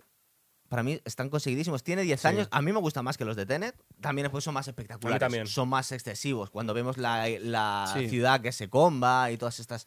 Digamos que aquí y yo es una de las cosas que tengo, que tengo guardadas a Tenet, me da la sensación que casi puso el guion a servicio de los efectos en Tenet para justificar los trucos, casi parecía que estaba hecho a medida de esto y aquí todo lo contrario. Es decir, aquí digamos que a mí me parece yo creo que es la obra cumbre de, de, Nolan en el sentido, porque es una, es una película tremendamente compleja que te habla de cosas muy complicadas. De hecho, te habla de la culpabilidad, no hemos hablado de eso, la culpabilidad, porque al final nos cuentan que todo el problema que tenía Leonardo DiCaprio era porque había eh, originado una idea en la, en la mente de su mujer, porque se habían tirado 50 años sí, porque, viviendo. Porque te engancha, o sea, es casi como una droga el vivir en un sueño. Exactamente. Y le había metido la, la idea de que vivían en un mundo imaginario y cuando consiguió hacerla despertar, la mujer seguía pensando lo mismo y se acaba suicidando. Y esa era la historia de la culpabilidad que también tiene su, su razón de ser en todo el cine de, de, Nolan. Entonces aquí estamos hablando de los sueños, estamos hablando de la relatividad del tiempo,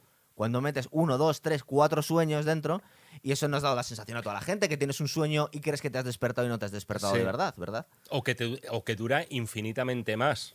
Es- todos tenemos esa sensación. Al final, el tiempo de sueño real que tenemos es mm, eh, muchísimo más corto de lo, que, de lo que en realidad, de la percepción que tenemos de ello. ¿no? Claro. Y nunca se había abordado hasta este momento. Origen, y eso es lo que yo te estaba buscando antes. eh, Nolan tiene a un director eh, de producción que a mí me parece un auténtico genio que se llama Nathan Crowley, que es el que hizo, por ejemplo, en Batman el, el- el tanque, este Batmóvil guapísimo.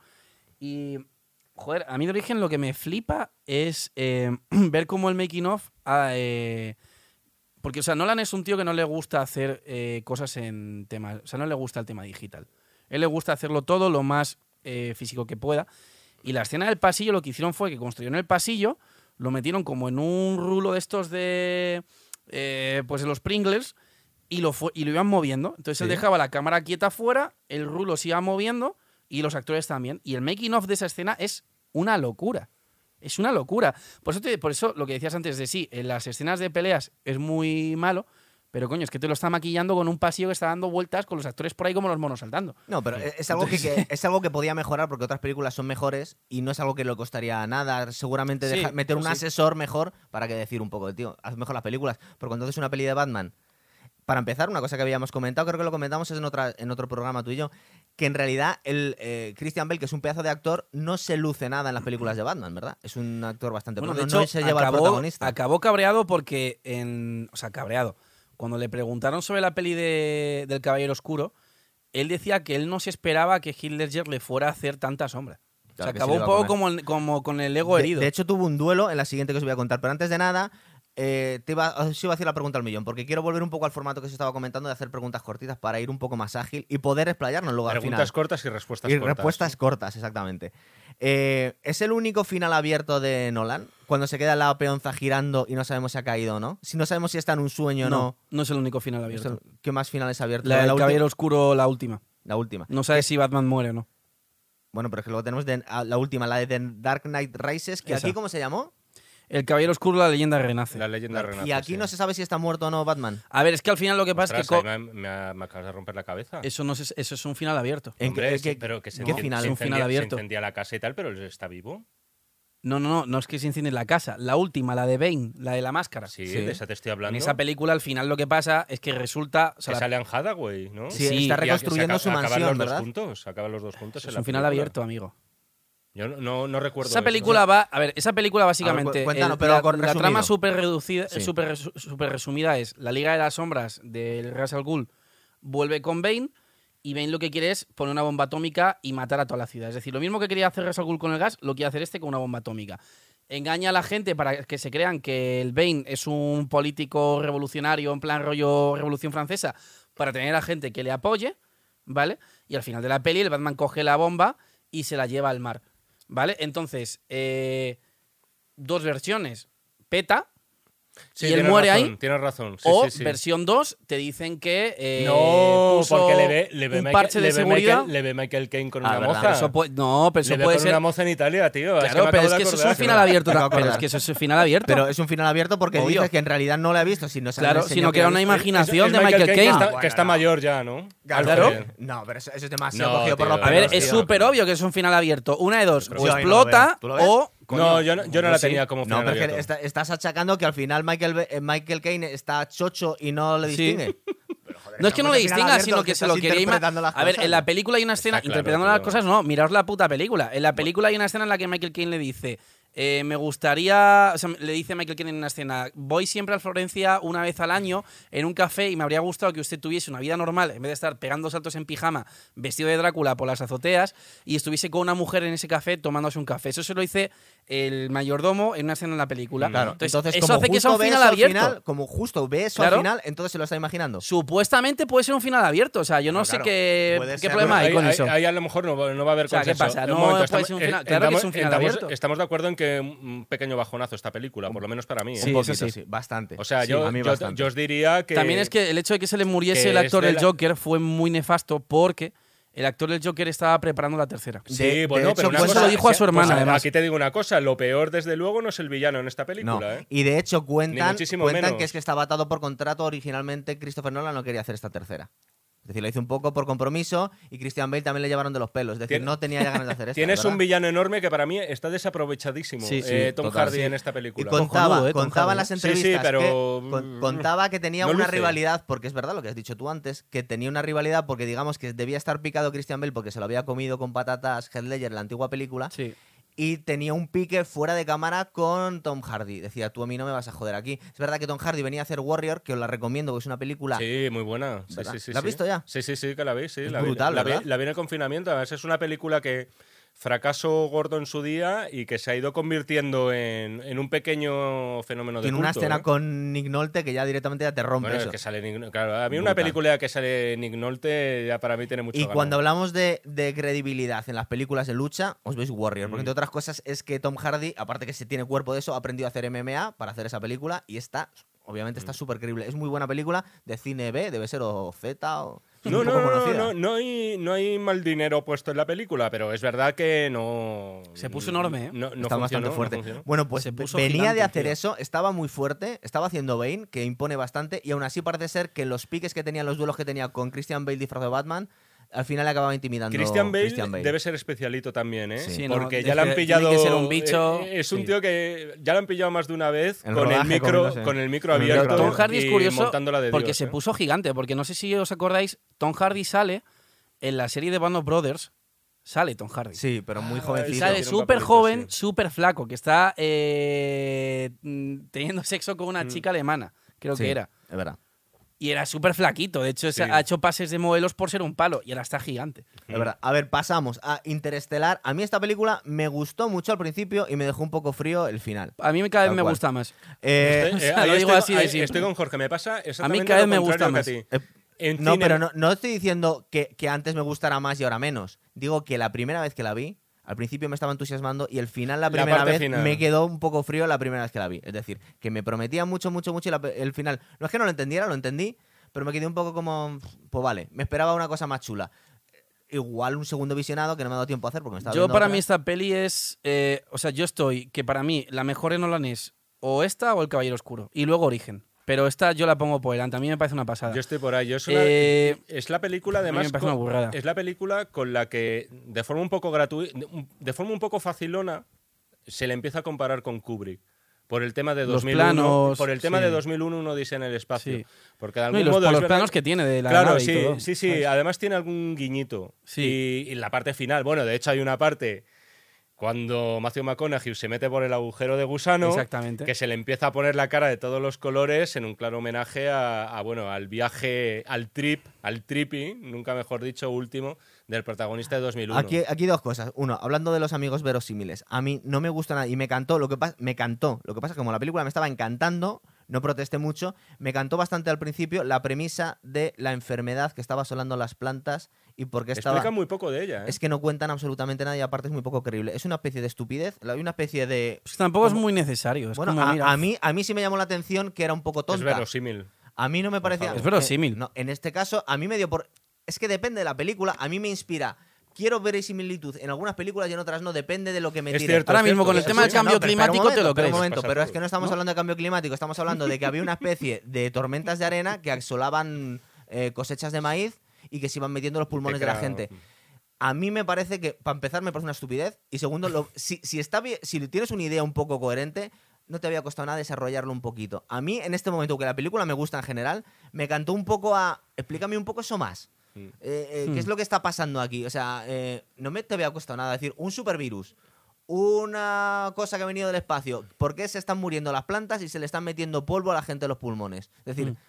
Era inverosímil y en esta película que me estás hablando de viajes en el en el tiempo casi, a través de agujeros de gusano, de, de viajes eh, De teoría, estelares, de teoría de cuerdas. y que te le están explicando todo lo demás bastante bien, Sí. a mí que me cuente la premisa y que sea una gilipollez y que ni siquiera te preocupes por explicármelo, aquí yo por eso os voy a decir que a mí me parece que empezó a degenerar un poco porque la cumbre para mí de Nolan está en origen, que está, explicaba muy bien la complejidad de las películas, aquí está un poco ya diciendo, mira, es- aquí, aquí no me quiero explicar.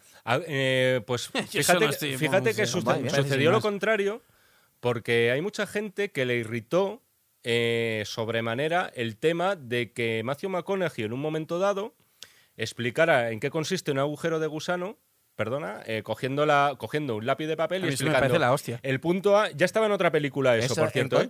En- no, en Horizonte Final, una peli que a mí me Ah, mola mucho. está mal, está es, mal. es una peli que me parece muy re- reivindicable. Es verdad. Eso, que el punto, la línea más corta entre el punto A y B no es entre A y B, sino que sería doblándolo de tal forma que se dobla también el espacio-tiempo. Así viene a explicar lo que es un agujero de gusano. Entonces, este me parece tipo- genial. ese tipo de No, que está bien explicaciones, explicado. hay gente que, Pero que pasa de la dijo, gente, ¿pero estás ¿Qué obsesionado haces? con la gente, la no, gente- no, no, un no, segundo, un ojo, segundo, vamos, vamos a ver. pero No, habrá mucho claro, hater claro, de Nolan que, escuchar un que hay momento, que vamos a ver, atizarle. Vamos a ver, un segundo. Es que eso, igual que hay otras cosas que no, yo tengo cierto cono- no me las quiero dar, pero yo tengo cierto conocimiento física. Eso está perfectamente explicado. Mm. No, pero es que otras cosas que hacen, por ejemplo, en Tenet, no. Son, son estupideces Tenet- que utiliza palabras sofisticados de que para se puede invertir la entropía de por sí ya.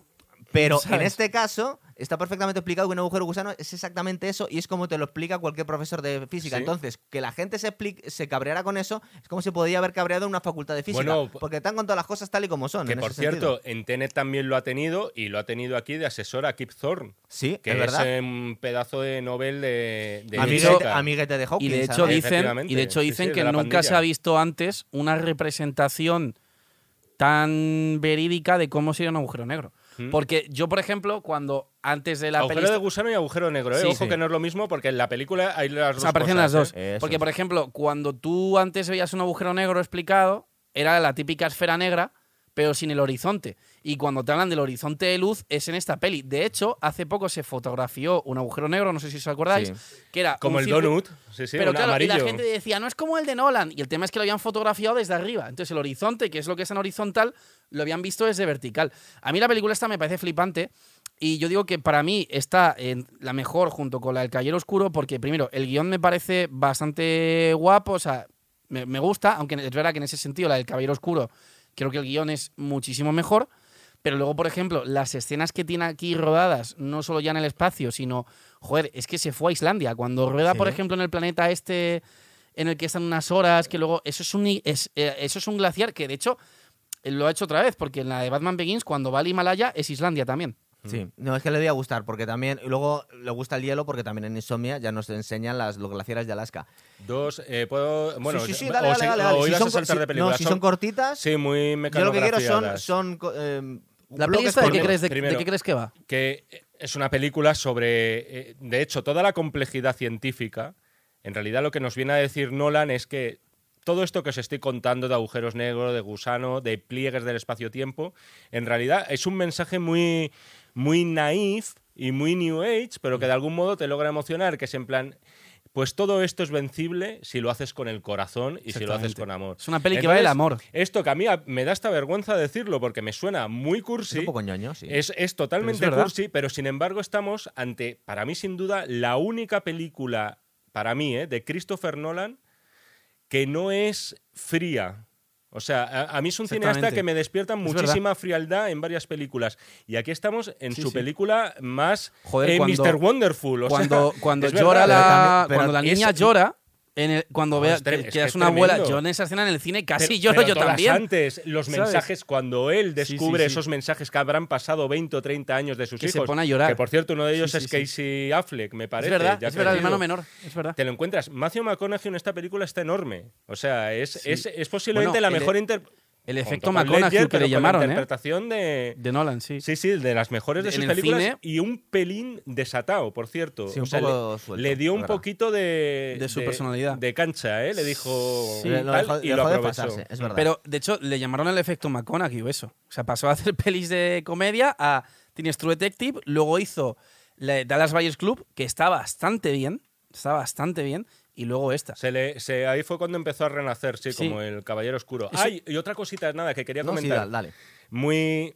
eh, como vamos a pasar ya en nada, antes está Dunkerque, pero vamos a pasar a hablar de Tenet, también Casi. recordar que al final el concepto de tiempo que Christopher Nolan se ha empeñado en mostrar, sobre todo a raíz de Interstellar, e incluso un poquito en Origen, eh, y que estamos viendo en Tenet, eh, yo diría que no es opuesto a lo que. No son opuestas Tenet e Interstellar a la hora de reflejar lo que es el paso del tiempo. O sea, de algún modo, si volvéis a ver la película, yo lo recomiendo como ejercicio, porque no os voy a decir, va, viendo Interstellar os vais a comprender Tenet. Pero de algún modo te está enseñando que no hay una línea cronológica entre presente, pasado y futuro, sino que esos tres planos del tiempo eh, están sucediendo a la vez. O sea, está todo como. eh, forma parte de un todo. De hecho, en, en Interstellar, la volví a ver hace poco, hay un momento en el que están ya adentrándose, adentrándose en el agujero y Anne Hathaway descubre que alguien le ha tocado la mano. No sé si os acordáis Sí, de ese momento. Y luego vemos cómo al final de la película, en el regreso de, de McConaughey a la Tierra, Te explican que había sido él. le- te explica que ha sido él. Entonces, ese tipo de detallitos, de easter eggs casi, que te está trufando Nolan en sus películas, Que lo usa luego en Tenet. lo usa en Lo Tenet. que pasa es que a mí me parece que en Tenet lo que- usa de forma un poco tramposa. Porque son como retales y dice, es para que la gente pille algunas cosas y eso es bastante evidente. Ya. A ver, lo bueno también claro, de plan, esto lo vas a pillar. Es Sí, decir, sí, esto sí. es un comodín, es una cosa muy fácil para que lo pille toda la También, gente y que toda la gente se quede a gusto. También Interstellar, ojo, ¿eh? En- yo no es una película que recomendaría a todo el mundo. O sea, es una película que un espectador. eh, no poco po- distraído. no un poquito adiestrado en lo que es el cine de este señor, se puede bajar del barco. Se puede bajar a del la- muy- sí. Concretamente a la hora y diez minutos. Sí, porque Nolan, por ejemplo, y yo se lo digo como experiencia propia, o sea, yo, por ejemplo, que soy una persona muy nerviosa, eh, a mí me cuesta mucho concentrarme para ver una película, es decir, me tiene que realmente que, que- llamar la atención poderosamente, y en ese sentido las pelis me gustan porque son como pelis de pensar. Y eso hace que estés viéndola en plan de a ver qué pasa, a ver qué pasa. Y de hecho, en Interestelar me gusta también lo que hablabas del tiempo, que te lo explica bastante gráficamente, porque él te explica cómo cuando se queda una nave arriba y bajan, cuando suben el de arriba envejecido. Ostras, eso me parece brutal. Y eso es verdad, eso es verídico Dices, o sea, físicamente. O sea, eh, es, ese- es jodidamente No, pero yo ¿no? la- última vez que la vi lo pensé, ese pobre hombre. Claro. O sea, se ha tirado 20 años él solo ahí. En la imagínate. Bastante bien que está, por tú cierto. imagínate lo que nos vamos a comer nosotros con la, próxima, con la pandemia que estamos. Nos va a pasar lo mismo. Cuando nos dejen salir, vamos a estar como el tío que está en la nave. Por cierto, punto a parir que A también me, me gusta soltarlo. Y en esto estoy de acuerdo. Michael Caine eh, no pasa de 70, 90 y tantos años en la película. Todo el está, tiempo está- tiene lo mismo. está igual. Está igual. Es que Es está igual.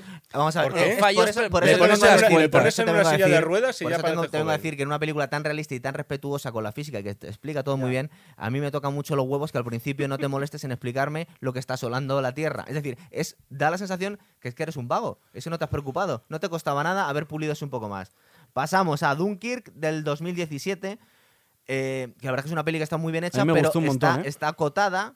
Es verdad que sí la acusan, sí que poner un pero, y seguramente tienen razón, que hay demasiada poca gente en las playas de, de Dunkirk. Hay, hay momen- hay un momento, peña, ¿no? pero tenía que haber 300.000 personas, las podían Ah, bueno. haber, Es decir, Ya. hay está como muy despoblada. Sí, no tenía que ser versión a lo bestia. Además son guiris también. Es Solo que en vez de tirarse de balcones se tiran al agua. Aquí se, nota- se le nota, se le nota un poco minimal a la hora de hacer una película de guerra. Es decir, eh, sí, pero, es, mini- es minimal. es- pero en es realidad está muy sí. bien hecha, pero eh, yo no sé si... A mí me parece que está infladísima y sobrevaloradísima. ¿A ti te parece? No, O sea, ser, ¿no? a- así os lo digo, sí, sí. A mí de, me gusta, hecho, tío. de hecho, mira, lo que hablaba antes de la frialdad. a ti te gustan todas, ¿no? Salvo, salvo, el, casi es que, salvo personaje de Kenneth Branagh, eh, el, el resto de personajes me, montón de- ese actor, me- ¿eh? me demuestran que precisamente las eh, sacar partido de las emociones no es el punto fuerte de, de Nolan en ocasiones. En este caso, de verdad, eh, no sé. La- eh, casi, me, pero casi ejemplo, me interesa no, más. O sea, ¿verdad? tú, de qué, ¿cómo resumirías, o sea, qué sentimiento crees que transmite la película? Pues en teoría es un sentimiento que a mí no me ha llegado, que De es el, ¿no? el inmersivo. Ah, Esta bueno, película se vendió como una experiencia inmersiva en la guerra. Una es que no- experiencia no inmersiva en la guerra es, guerra. es, No es guerra. 1917 Es verdad. O Salvar al Soldado Ryan. de Sam Mendes, ejemplo, que me parece infinitamente Es que hay como muy peli- poca guerra en Dunkirk. No Sí. se ve jaleo, tío. No, yo, yo lo que iba a decir es que a mí, por ejemplo, el sentimiento que creo que transmite esa película o que intentan transmitir y que a mí me transmitió en el cine desde el primer momento es la angustia. Es decir, en- la primera escena el pavo ti va no corriendo. Los- los- sé que es la intención, pero a mí personalmente, ¿A, de a ti verdad, no te cero. transmitió angustia? Cero. A mí sí. A mí, o sea, mira, la primera escena pues- cuando va corriendo que se oyen Nah, tiros, que nah. tiene que Pero escaparse, si no se saltar ven una alemanes, se ven tres alemanes, tío. Se Me da igual, pero mm, Bueno, pues a ti sí, juega, pero- juega con los Pero sonidos. vamos a ver, con- angustia son los 20 primeros minutos de salvar al soldado Ryan. Claro, claro. O sea, te quiero decir, Falta es que, chicha es que de verdad, yo, Mira, se yo te se lo me coma- ocurren yo 10 te lo películas compararía- angustia minimalista. Ya, claro, pero es, Es que, que me- una- eh, te es gusta minimalista, Jorge, pero estás haciendo una peli de Es guerra, tío. No era- puedes poner dos eh, personas. Fue su tío. intención. Es angustia po- minimalista. Pero posiblemente yo insisto en esto, esto es Claro, totalmente subjetivo y yo posiblemente esté equivocado No, porque es no, una película no. que pusieron muy bien, tuvo unas gustó, excelentes ¿eh? críticas, creo que es la primera de él que está nominada al Oscar a la mejor película. Me parece como nominada a la mejor película. Y, y obtuvo una- un taquillazo. Entonces, posiblemente yo esté equivocado. A la gente le encantó, ¿eh? Y gente a la que respeto mucho, su opinión. Eh. Yo lo salió uni- entusiasmado lo de único- la película. Lo único que le critico a esa película es no. que al final, cuando están en el tren leyendo el Sí. periódico, yo ahí, si hubiese sido Nolan, coges el puto audio que está en YouTube de Churchill diciendo eso y pones la voz de Churchill. ¿Qué haces poniendo la voz del pavo ese? Vete a saber. De todas formas, matarlo. de todas A formas luego, me cabreó, luego también, pero es otro debate, pero puede ser interesante, que en realidad los que ganan escriben la historia y Dunkirk se ha vendido como un triunfo, con una cosa bastante épica. Sí. De los fue británicos. De los británicos. Es que fue una campaña de marketing Fue una, de cosa totalmente, fue una cosa totalmente Ah. irrelevante a la hora de, de la, de la guerra. Pero Y- es- e incluso se cuenta, porque aparte, cualquiera que haya estudiado un poquito la Segunda Guerra Mundial y que se haya interesado por lo que pensaban los alemanes, en teoría, bueno, esto es bastante claro, los alemanes nunca quisieron la guerra con Occidente, siempre quisieron ampliar su estado, No, su espacio vital y luego irse hacia la Unión Soviética. Además hablamos de eso. en- Claro, exactamente. A ver, Chamberlain estaba negociando con ellos. De hecho. No, eh, claro, no. Pero digo, sea, una vez que estaba empezada la, la- la guerra, eh, Hitler la- intentó pararla con- constantemente. Entonces, no es descabellado y no se da mucho bombo, pero no es descabellado. Y aquí suena un poco conspiranoico, pero es verdad que hay gente que lo dice, que Hitler pudo no haber apretado todo lo que quería a los ingleses porque no les quería hacer sangre, que estaba intentando negociar, con, ellos. De sí. hecho, durante, las, durante la batalla de Inglaterra, constantemente le estaba mirando, y lo vemos en The Darkest Tower, intentando negociar con ellos. Es decir, Mm. es que yo nunca he querido la guerra con Inglaterra, yo quiero la guerra con el bol- bolchevique, que ahora mismo es mi aliado, no se lo digáis. Entonces, de alguna forma, eh, Dunkirk perdería un poquito de épica si nos. Digamos Pues que si el relato oficial vinieran a decir. Coño, es que tampoco fue para tanto. Es que Pero- os Hombre, es dejo- una película Piensa el realizada conte- por un director ver, inglés. también piensa el empezar, conten- y es Es una- decir, Claro. ¿qué es lo que pasa si le dices a la gente? Y los "Es héroes que en esta Hitler película Os iros. son Es la el pueblo. Son la familia que está yendo. Coño, en el cuando ve al mar y dice, ¿qué es eso? Y dice, home, casa, y son los barcos. También piensa que fue una campaña de marketing de Churchill y ya había hecho otra así, en Galípoli.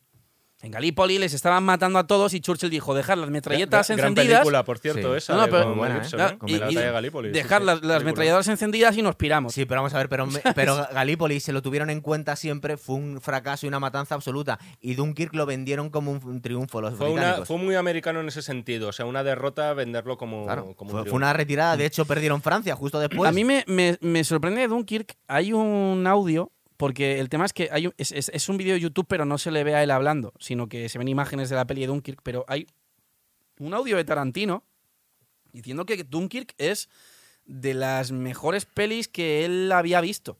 En plan que Sí, en, en es lista. Y el tío mm, te da motivos eh, bastante guapos. O por ejemplo, Bueno, hay una escena en la fíjate que, que a mí me gusta, sí, y- pero, pero, no me pero parece para es que, que vamos diga a ver, eso, no lo Tar- entiendo, Ta- ¿eh? Tarantino es casi Dios. Ya, entonces pero tampoco claro, es que si Tarantino dice eso es curioso, ¿sabes? Otra Que cosa es no, que sea pero ver argumento de autoridad. eh, Tarantino pero ya te ha digo que ha visto visto, todo. es verdad. De hecho, hay una escena en la que dice, hay una escena en la que dice Tarantino, yo no sé cómo ha hecho esto, pero me interesa bastante la escena en la que se caen los bombardeos y el chaval se tira a la playa, se pone así las manos y se ven las bombas, pum, Sí. boom. Ah, bueno, lo de la playa. Eso, lo de la playa, eso La Tarantino, playa, sí, eso sí. Tarantino La- le, le- le dejó loco. Estupenda escena, es- es- en eso estoy de acuerdo. Por cierto, yo por mí ya acabo con Dunkerque. ¿eh? Si queréis seguir hablando vosotros, os dejo. No, no, No, sí, Tom Hardy. eh, no- Tom Hardy simplemente lo buen actor que es, que se nota.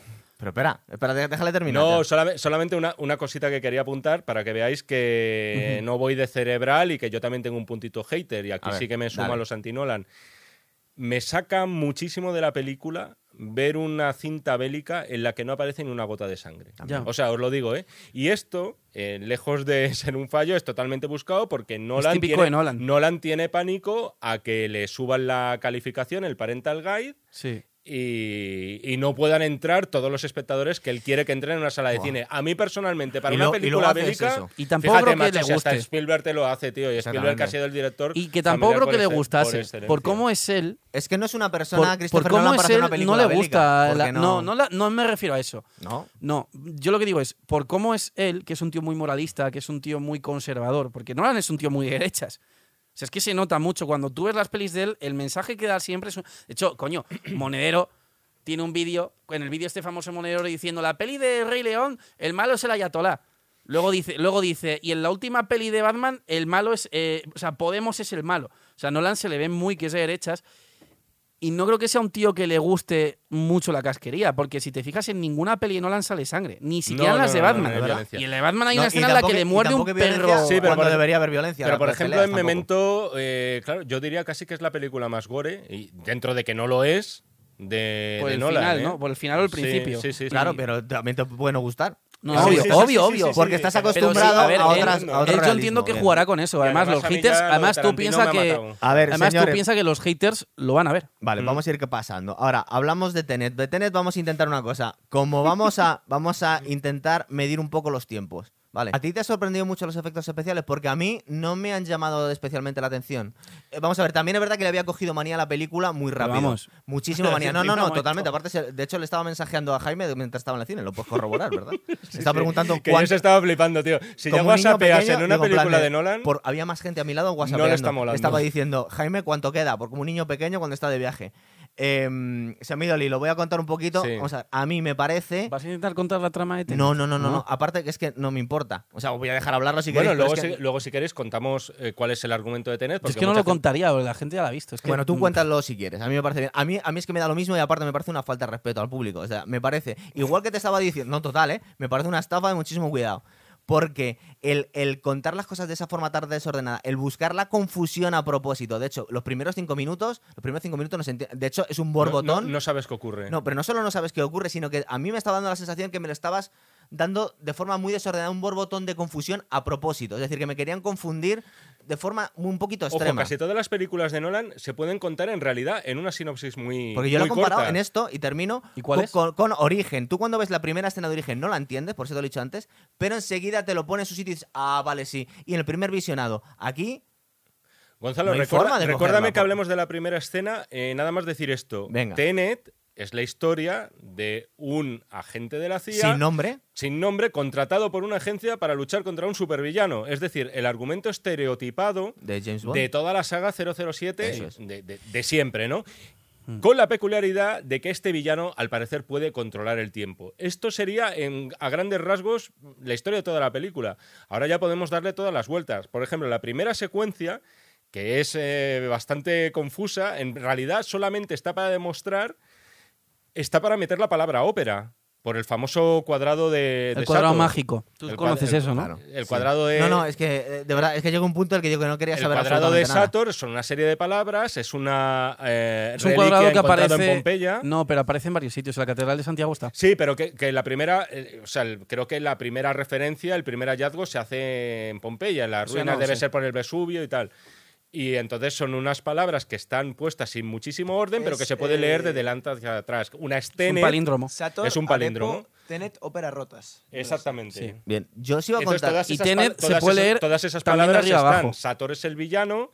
Tenet eh, es la organización que le controla, Ópera es lo que ocurre al principio y Rotas me parece que es la empresa, Rotas es la de- empresa del es la- malo. Es la empresa Bien, del pero, malo. eh, entonces, tal, tal, tal, Forzado. Un poco, ¿verdad? Sí. Da la sensación. Sí, sí, sí. Mirar, antes de nada, estaba hablando, estaba, estaba hablando, negociando todo el programa con, con Pablo Iván y hubo un retweet que hizo él que me encantó, me hacía muchísima gracia, que es que había retuiteado algo que había dicho, mirar el guion de, Nola- de Tenet en 20 segundos. Yo lo voy a poner a ver si se oye, a ver si sabéis lo que es, porque me hizo muchísima gracia, tío. A ver si se oye. Me espero una El que canción. gane las elecciones municipales es el alcalde. Y que la alcaldía no es el producto de compadreos, Me lo- me lo estaba oliendo, de tío. de historias entre fuerzas políticas diferentes. Es el vecino el que elige al alcalde Y es el alcalde el que quiere que sean los vecinos El el, que- alcalde. Bueno, Te pues- diré una pues cosa, eso es ent- Tenet, tío. entiendo mejor a Mariano que a, que a Nolan en esta. en esta película, ¿verdad? Joder, o sea, no me ese vacilando. sentido, por Una- ejemplo, una yo, cosa, no, yo no no que- tuve problemas de entenderla, tío. Una, una cosa. Joder, pues es un voluntarismo, tío, porque es que... Ostras, me- pues ahora nos la Coño, se cuentas. contrata a sí mismo. No, eh, sí. Sí, Joder, vale, vale. que no quería hablar del final. Claro, pero lo estoy flipando, macho. Pero es que no. Bueno, vale. No, no, no. Vale, vale, vale. No, no, guay, no, guay. Vamos, ya, sé. vamos ya a cuchillo. Me O sea, a parece nivel guay. de guion me, guay. parece no muy complejo. A mí lo No, que me parece complejo no es el guion. A mí lo que me parece complejo es cómo coño ha rodado eso. No, pero, y vale, eso, pero, pero y te eso estás a- centrando a, en las a escenas pesar de de los acción, haters, a entonces, pesar de tío. los haters, Claro, pero ahora. a pesar de los momento, haters, no a mí me que- parece meritorio. ¿Te parece que hablemos a lo mejor, o, o hablamos de las escenas de acción, que me parece guay, o sea, estoy de acuerdo, y además me gustaría comentar alguna, o hablamos de la trama, o sea, Claro. porque mm, yo creo Claro. que La no... trama yo creo que no- es simple. no- lo, lo podemos desligar un poquito. Entonces, la trama a priori La es trama verdad yo que creo es que es simple. simple. Gonzalo antes decía que la película era, tramfo- era tramposa. Yo creo que Nolan te está mostrando todo el rato las cartas, pero te lo... Te, lo, Te las mezcla, te hacen un no, barajeo. pero es que te, te lo muestra, te lo muestra en imágenes, porque al principio de la Sí. película, que esto se nos pasó a muchos cuando lo estábamos viendo, Aparece ya te está rubio. mostrando que Claro. está el personaje de Robert Porque Pattinson. se ve la cosa naranja. La famosa. O sea, que se el- investigó después. El famoso. No, yo es que eso me di Sí, cuenta cuando lo vi por hombre, él. Bueno, y ahora lo que os voy a contar os vais a flipar. Ah, claro. Pero O sea, esto, todas estas cosas, para que quede claro, no te diste cuenta en el primer visionado tú. No, lo, el- Yo me di eh, cuenta no, en el lo- segundo. lo de la mochila sí. Ya. Eso sí. Pero lo- en el segundo y él lo ha mirado por En el ahí. primero no me di Pero cuenta, esto en es el importante. segundo sí. Bien, pues esto es La importante cosa la está en gente. que la Tú lo has tenido que ver dos veces y tú has tenido que investigar. Efectivamente. Bien, pues seguimos. Y luego he visto y lo he corroborado Claro. y efectivamente salen Claro, entonces, entonces tú estás ahora vacilando con que le ha quedado todo claro No, y no está claro. tan claro. Entonces, sé un poco honesto, Jorge. La mochila, quiero decir, la mochila está. Ya-. A ver, pero también. Pero a ver, es prácticamente. no. Pero, déjale terminar, La- déjale terminar. Solo quiero decir que no está siendo tramposo en la película, lo que está siendo es tremendamente confuso y está siendo un trilero de la imagen. Claro. Lo cual no me parece mal. O sea, quiero decir, ole por las películas que no te lo ponen Coño, que todo era masticado Hitchcock. y que te. No, y no, que, no tenía nada que y ver. que te hacen pensar, ¿vale? No tenía nada A mí que me ver. molan Que esas sí, películas. era yo un las de veo. la imagen. Pero, pero es que no tiene ¿Cómo nada hacían que los ver. planos secuencia? Pero Metiendo el negro entre no, no, medias. Igual que yo me puedo picar con Tenet, Tiene que ver. comprendo perfectamente a la gente como Gonzalo y como muchos otros que se ha sentido totalmente estafada. Lo- Claro, es que lo entiendo muy Porque tú bien. te lo has tomado como un reto intelectual y te querías poner en eso. Yo lo que he dicho es, es que ya sé por dónde van a ir los tiros. Lo único que, pf, insisto, fui con lápiz y papel, eh, luego ¿Ah, no me sirvió de nada, sí, pero- porque luego en el cine a oscuras no puedes tomar notas. Exactamente. Entonces dije, voy a grabar el audio directamente. No sé si esto es legal, por cierto, pero bueno. La cosa es, a mí, por Eh, Espera, ejemplo. espera, déjale terminar. Déjale un segundo, vamos. Déjale ser un Vale, segundo. vale, vale. No, no, si ya me he acostumbrado a que me Mira, interrumpa. que lo haga yo, que normalmente soy el que te corto a ti. ¿eh? No, no, es que tú has cambiado radicalmente ¿Tú te desde que le conoces. Venga, dale. Entonces, no, además ya he perdido el hilo. Bueno, No, a, esto ver, igual, si te, lo, si, te lo, si te lo recuerdas, saca la banderita y paramos los dos, porque estabas tú en el turno de palabra. No, Vamos pero a parecer en, como en el mi parlamento. defensa de lo esto. que he dicho antes, es verdad que yo en el segundo visionado me di cuenta de lo de la mochila, pero lo de la trama en sí, es decir, que es que se contrata a sí mismo en el futuro para evitar en el pasado Vale, que los del futuro no lo- maten a los del pasado. Eh, Eso hasta el final no lo eso- sabes. pero ya, pero yo solo entendía la primera. Vale, bien. O sea, si No, hay no, alguien que no entiende no, no, eso, pues ojo, oye, chico, Eso, no eso sé. es de lo poco Coño. que está claro. Pero ahora Es que bien, eso es la trama principal. preguntas que se te vienen a la cabeza. Infinitas. ¿Quién es Neil? Para empezar. Yo creo que es el niño. Vale. Eh, ¿Qué me estáis contando? A esto iba a decir, Sí, sí, Gonzalo, por favor, pero poco a poco, es que estáis saltando muy rápido. joder, este- no, no, vale, pero tú no le hagas caso, porque él volverá. Él volverá. Tú sigue donde ibas. Pues No, está- pero- estábamos hablando. Mira, nos hemos quedado en la primera escena. Venga. Y aquí te has dado cuenta que al principio Sí. ya nos empiezan a contar. Que a mí me parece, cuando digo más falta de respeto, a mí me da la sensación, a mí me estaba poniendo de mala hostia la película. La Por escena- eso te digo que no solo no me ha gustado y me parece mala, porque un guion se tiene que entender de alguna forma. Es decir, yo creo que podías haber contado esto de otra forma más ordenada y que se hubiera entendido mejor. Sino que le estás contando a la gente, no, es que esto no se entiende. ¿Y os acordáis la escena en la que te empiezan a enseñar las balas que van para atrás? Es una escena Sí. que realmente te dan ganas de. O sea, en plan de- yo, ya, yo ya estaba enfadado, pero me están comentando algo así como. El tío le enseña la, la- la pistola, dispara y hace una cosa extraña a la bala. Y dice, no, es que es una bala invertida. Viene de otro momento y empieza a hacer así con la mano y dice, intenta cogerla. Y dice, no me- la sé coger. Y dice- luego le dice, no, es que la tienes que querer coger. No, y, y le- algo así luego le vuelve a le- decir la cosa. y dice, No, es que ya la has cogido hace un rato. Y el tío se queda con una cara de, ¿qué cojones me estás contando? Porque no entiende nada. El ahí, por ejemplo, ahí, por dice la ejemplo- científica. a ver, a ver, a ver, a ver, a la frase. Joder. Le dice la científica. Dice la científica. No Ostras. intentes entenderlo. y esto es la segunda vez. La segunda vez que te lo dicen en el programa, en la película, que no intentes entender la película porque no te estoy explicando nada, es todo muy confuso. Y ahí ya llevas 20 minutos de película en la que tú Ya. tienes que tener realmente una voluntad de querer resolver el puzzle, cuando habrá mucha gente que, bueno, espera una cosa como origen, pero me estás contando una cosa tan engorrosa que no he entendido nada y me estás diciendo en la película que no quiero que lo entiendas también. Porque lo, lo de la cara que se le queda a la John David Washington, me parece que se llama el David protagonista, Washington, el que es hijo una de cara que aparte toda la gente está diciendo que ¿Ah, está sí? fatal en la película. Claro. ¿Es el hijo de Sí. Washington? Sí, sí, sí. Que toda la gente está diciendo que está fatal en la No, no se le película. parece nada, este tío. le conozco yo de una serie que se llama Bowlers, que sale eh. Dwayne Johnson, que nos cuenta la historia de los, de los equipos de la NFL. Este hombre hace de jugador de la NFL. Está bastante entretenida la serie, pero es un tío limitadísimo. Es decir, es un, es un palo. Pero es que se tira toda la cara, to- o sea, toda la película con la misma cara en ese momento y dice, no entiendo nada. Mira, yo cuando, entiende nada cuando se estaba comentando el tema de la frialdad de... Vamos a dejarlo. Es verdad. Cuando se estaba comentando el tema de la frialdad de Nolan, eh, yo creo que uno de los grandes fallos de Tenet es que a mí John David Washington eh, estaba muy bien. No en- a, mí me gustó, a mí me ¿no? gustó la película de Infiltrado en el Clan, esta, la de. What? No sé si la visteis, la película de Spike Lee. Joder, estuvo nominada a los Oscars. La película que él hace de un negro que se infiltra en el Ku Klux Klan. Es una historia Pero real. sale este John, David Washington. Washington y sale Adam Driver haciendo de, de agente Ah, pues de tú la con conocías él. esa película. No. Ah, bueno, bien. la cosa está en Más que friki. creo que es mejor de lo que él demuestra en la película. Y creo que he entendido lo que quería hacer Nolan aquí, en, en Tenet. Él no quiere mostrar a un protagonista que se hace demasiadas preguntas porque precisamente al final de lo que va a sí mismo. es de adivinar el, eh, la identidad ¿Quién de es esta persona, ¿no? Y quién es él, y, Claro. y al final descubrimos efectivamente que posiblemente él haya fundado Tenet. Yo- Y entonces conseguir un protagonista, Mm. tener un protagonista del cual no te despegas el careto prácticamente toda la película, que te transmite tampoco, Cero. para mí Hombre, es podría haber cogido a Ryan Gosling, que también se le da bien eso. Eh, no transmite caras de póker, otro, ¿sabes? otro Sí. cara de, de Pero palo. No, yo, pero yo, por creo que ejemplo- este chico es más expresivo. Lo que pasa es que, no sé, a mí me parece que Nolan eh, ha fallado en esto, desde mi punto de vista. A mí, por ejemplo, lo que ha dicho el de cuando la escena en la que eh, coge las balas, La bala, sí, sí. ahí, por ejemplo, No se hace preguntas. escucha, pero hay, hay no, por- pero es que le dice a la- no, se le queda cara de no lo Ahí, entiendo. por ejemplo, no, dice, pero que no preguntes". estoy hablando del tío. Pero, si no, se- pero si no va- si no como los periodistas. Pero Claro, ahí, claro. por Claro, ejemplo, hasta- no, no, oiga, usted explíqueme qué coño está pasando aquí. Pero Y cuando estamos hablando de lo eso, verosímiles, a mí me ha pasado lo mismo. Digo, en plan de, es que a mí se me habría cara de, de cara de, ¿qué cojones me estás contando? Explícame esto. ¿Qué me dices, tío? Dice, hay- no, que no preguntes. hay, Dice, por ejemplo, en estás esa intentando escena- fichar para una agencia, me estás enseñando una bala que van para atrás y me están diciendo que me pregunta calle poco. El la tío no puta sabe, boca y que tire no para quién le adelante. contrata. No pregunta nada a nadie. Está Si con no ese tío pregunta ni cómo se llama cuando le dan el guion. Ahí, por No ejemplo, en esa escena aquí. se ve mucho también la parte filosófica de Nolan, porque cuando le dice que él ya ha cogido la bala antes, dice, ¿y el libre albedrío? Hay una escena en la que dice Sí, eso, sí. y eso ahí es cuando. ¿Sabes lo que te digo? O sea, Nolan. Que eh, lo que le he preguntado ya a Jaime, ¿me puedo ir? Por favor, y me dice, no, quédate, que vamos a hablar de la película. O sea, independientemente de, eh, de la peli y de eso, es un tío que siempre intenta sacar temas que. O sea, yo le veo que no es un director convencional en ese sentido. Yo le veo que es- aquí, por ejemplo, cuando saca lo del libre albedrío, mm, mm, me parece más postizo que que funcione de forma orgánica como podía funcionarte con el tema de la culpabilidad en origen o con el tema del amor in- Y Puede creo ser. que Puede no, ser, no pero- sé muy bien qué ha querido hacer. A ver, no puede ser, pero. Igual que cuando utiliza palabras físicas, ¿eh? Es decir, están metidas y con calzador no significan lo que él dice. temporal. Dice, no está la ser, pero es algo que es recurrente en él. ¿Qué dices, es algo que es recurrente en él y es algo que es muy recurrente en el hermano. Y vuelvo a lo, a lo mismo de antes. Ni Nolan ni su hermano son personas que sean eh, gente de Hollywood. Es decir, es que no son de. Es que, ¿sabes? No son de la Tierra, casi. Con- no, no me refiero. No, pues- no, pues, desde el punto de vista político, desde el punto de vista político, las pelis de Hollywood la mayoría son progresistas y Nolan y el hermano tocan temas Pero no principales. son más bien apolíticas. momento, un Jorge, momento. las Tenet es de derechas, esto. tío. No, pero no, no, no, pero no, no estoy diciendo Tenet, sino que Nolan y el hermano tocan temas eh, filosóficos bastante profundos que suelen ser bastante conservadores. Y por ejemplo, el, el hermano de Nolan, el tema del libro albedrío, vamos, no es que lo haya tocado, es que lo ha explotado. Sí, con Westworld. Porque, y, y con la de Person of Interest. Mm.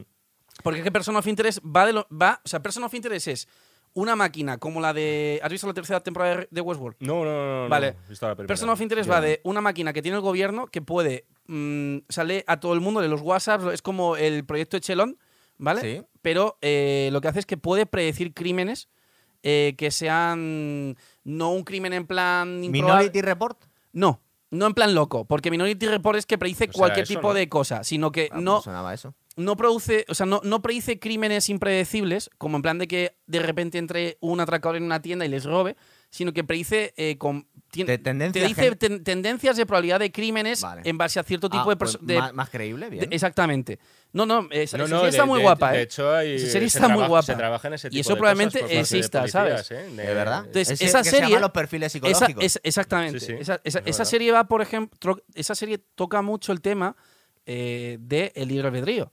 Porque esa serie va de, de, de cómo el gobierno tiene una máquina de esas y cómo luego otros tíos tienen otra que intentan resolver crímenes por su cuenta porque el gobierno la utiliza para hacer el mal. Entonces, ahí toca mucho el libre albedrío. Y luego en Westworld, Westworld es literalmente el libre albedrío. Es decir, tienen los robots conciencia, tienen libre albedrío. Si, tienes, si un robot tiene conciencia, realmente lo tienes o eres un... Pues fíjate, mira, te digo, eh, lo estás son- mencionando y esto es Jonathan Nolan. Pues yo me hubiera gustado, eh, no sé por qué no afirma, es la primera vez en tiempo, miento, en Dunkerque ya lo había hecho, curiosamente otra película que tampoco me convence.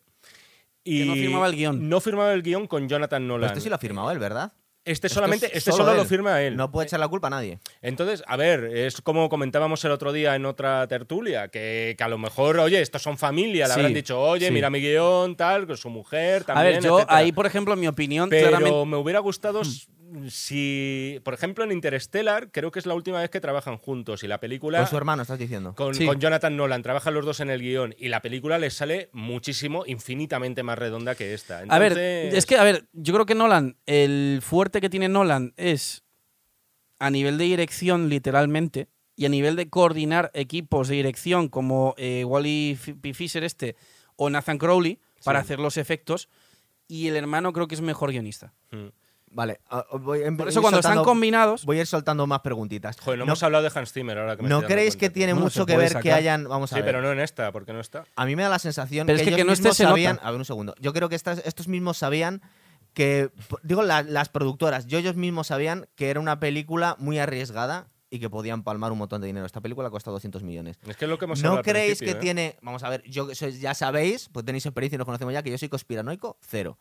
Pero para mí canta muchísimo que hayan elegido abrir la salva de, de películas, de estrenos, para que volvamos al cine con esta película. Es decir, si es un auténtico fracaso, podemos salvar a, Donan, a, a- a- a Nolan de, de la quema diciendo es que con Ha la pandemia la gente no quería ir al cine. Puede es decir, ser. para salvarle. Porque ahora mismo creo que lleva 50 millones eh, recaudados. Es decir, de Puede verdad que ser. queda Estados Unidos y tal, pero tiene toda la pinta que va a ser un fracaso. Puede ser.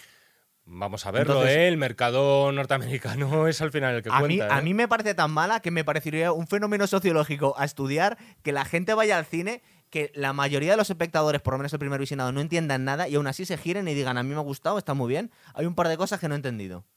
Es decir, que, me es da la es- sensación pero es que, eso mira, es verosímil. pero sí tú que puedes- pase, porque está pasando. O sea, pero tú no puedes lo ver, o sea, coño, tú puedes ver una película que no estés entendiendo bien la trama de qué va, pero te mole lo que está saliendo porque las Mm. escenas están rodadas de una forma que te llama la atención y que lo quieras ver otra vez. Porque es que yo, por ejemplo, hay no, no, este- sí puede pasar, claro que sí. Claro, coño, es que yo, por ejemplo, cuando yo vi la batalla al final, yo me- y, y en las dos veces que la he visto, me estaba preguntando todo el tiempo, ¿qué coño ha hecho Nolan para rodar esto? ¿Y te parece que está bien? Para empezar, a mí, yo es que estaba enfadado y le estaba whatsappeando a Jaime, pero yo levanté la, la mirada Claro, y me, que- me parecía una partida de paintball. Pero mega cutre. Bueno, sí, Aparte que sí. vi unos tíos andando Parece- para adelante, otro parece- para atrás. eso es- parece un escenario de paintball, qué una puta cosa, mierda es esta, Mira, tío? en, los pros ¿Qué de la película, eh, para empezar, de todas las escenas de acción, me quedo con la del aeropuerto. Ahí sí que veo al Christopher Nolan con la del avión, cuando Buah, estrella sí, el Boeing, sí, la primera. sí, sí. Bien, la Ahí verdad. sí que veo una cuenta atrás en el tiempo. De Veo sufrir a los sí. personajes. Sufres un poco con ellos cuando tienen que aguantar la respiración para no ahogarse, Ah, sí. etcétera. Dura muy poquito, ves que te estrellan un avión, es totalmente gratuito, eso se podría haber resuelto de mil maneras. Luego no tienen, además apenas tiene relación, porque si os acordáis, tienen que ir allí para robar una pintura que luego al final no pinta nada, la Sí, famosa no pintura del existía, tal Arepo, por ahí, que es sí. un Goya falso. Pero sin embargo, ese es uno de los pocos momentos de la película que me transmite. Ahí me Nolan, dije, sí. coño, estoy viendo, de verdad, he vuelto a ver una película de Christopher Nolan es de los pocos momentos. Y luego el tema de la batalla final, que es verdad que me parece muy confusa, porque ahí al parecer está el personaje de Robert Pattinson, el tal Neil, saltando de un sitio para otro ¿No y nunca cutre? sabes.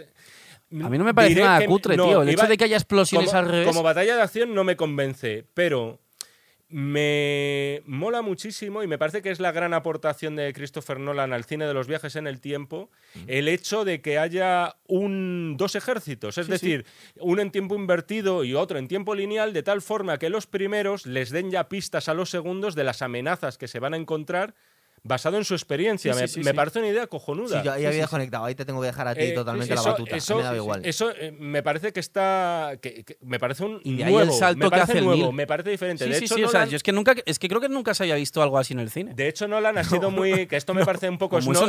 ¿no? Yo te juro que no había visto tal falta de respeto, de verdad. O sea, te lo digo. Y hay mucha gente que piensa como yo, ¿eh? Eh, Y no estoy También hay intentando. mucha gente que no piensa como tú. escucha, no, sí, estoy sí, sí. intentando ¿eh? hacer, hacer bola, ¿eh? Pero digo que es que es que no creo que sea un éxito de guion para nada. Cuando intentas contar una cosa. Es que no todo es el guion. Ya bien, pero escucha, no creo que sea una- una una- un éxito a la hora de contar el guion o de la historia cuando estás sacando a un montón de gente enfadada. No que, no, que diga, no, a mí no me gustó mucho la película, sino enfadada. Es decir, me da la Ojalá, ahí- sensación ahí es que verdad te que te riendo de mí. Te puede responder, la respuesta fácil que te podría Dímela. dar y que te la voy a dar es ¿y ¿qué me dices de las películas de David Lynch? También, Amigo. también. eh, eh, es que tienen bastante que ver. Te tiene bastante que ver. Yo, yo ya te dije el otro día que estaba medio coña, medio en serio, que a mí me gustó más el ascenso de Skywalker que esta película. ¿eh? Yo creo que es hiteo, a mí, a mí- hiteo a por mí me ha mantenido, o sea, a mí me ha mantenido más atento esta. Pero, no que, pero era un pique intelectual, era como que resolver un crucigrama. Ah, eh, perdona, ¿a cuál te refieres? eh, a Tenet.